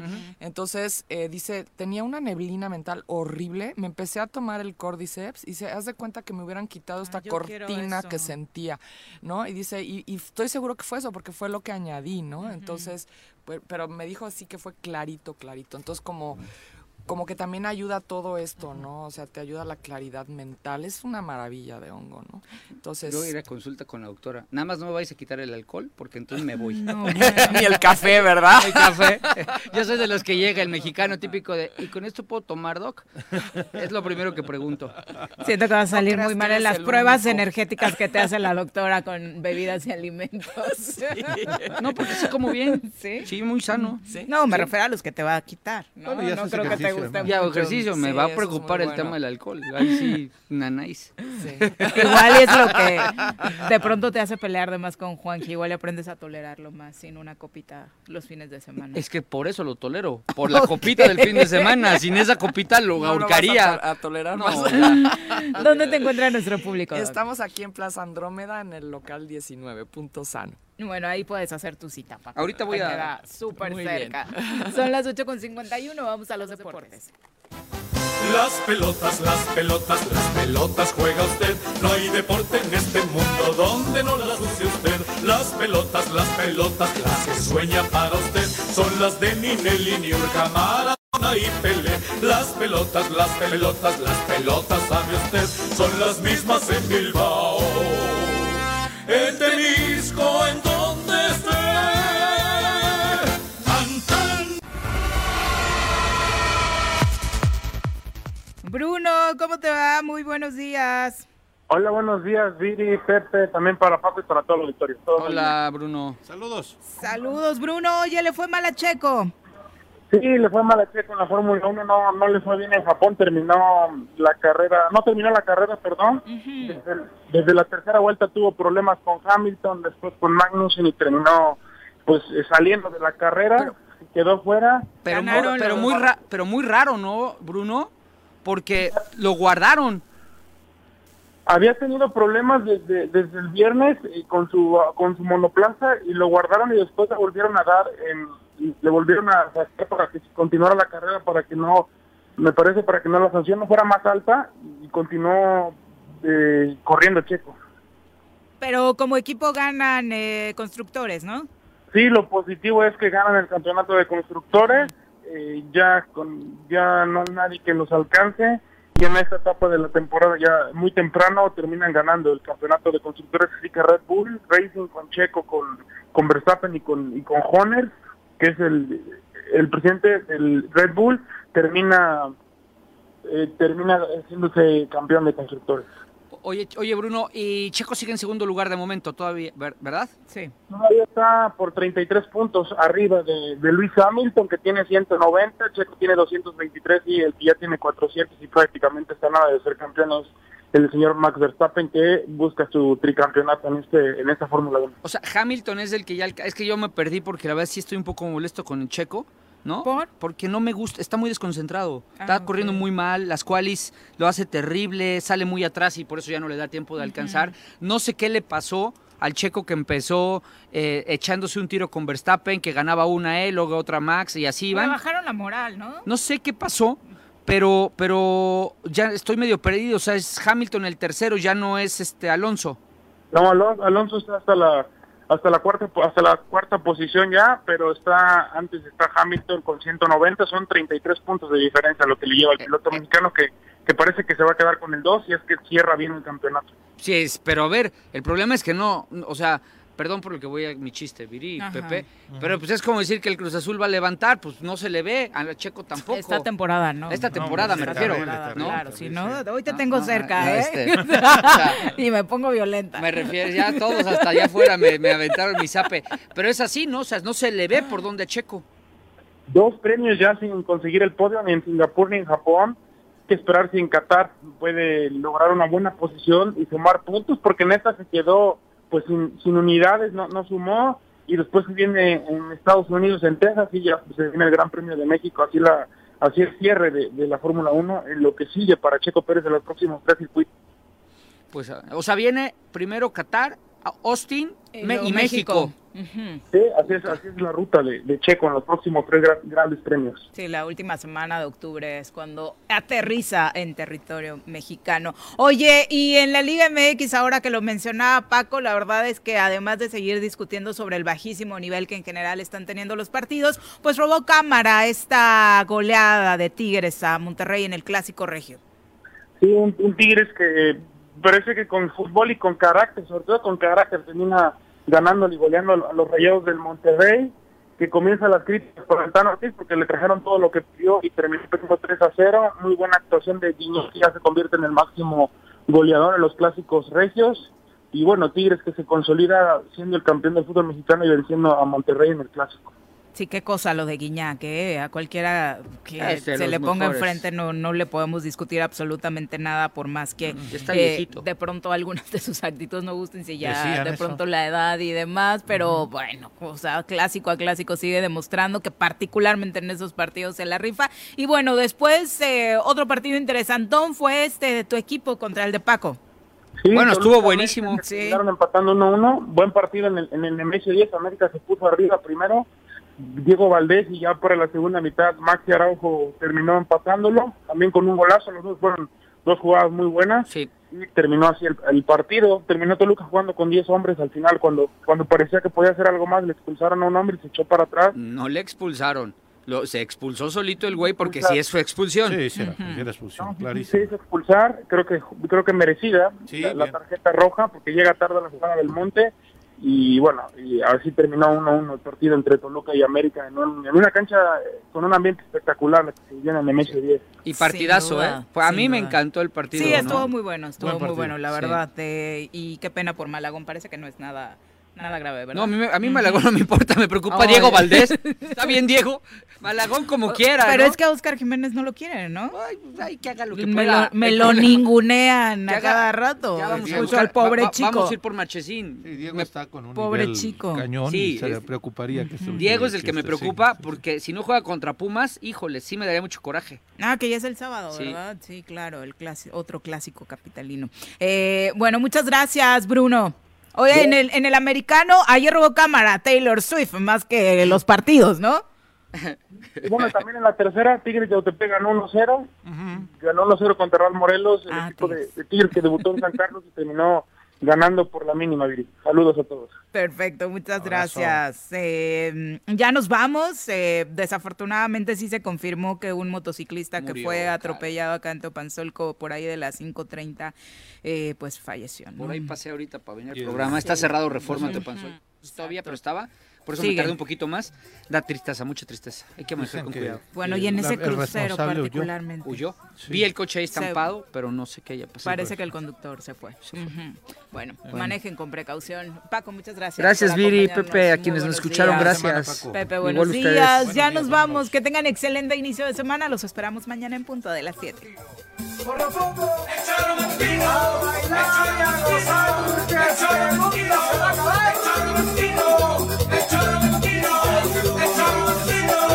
Bájale, que bájale, que bájale.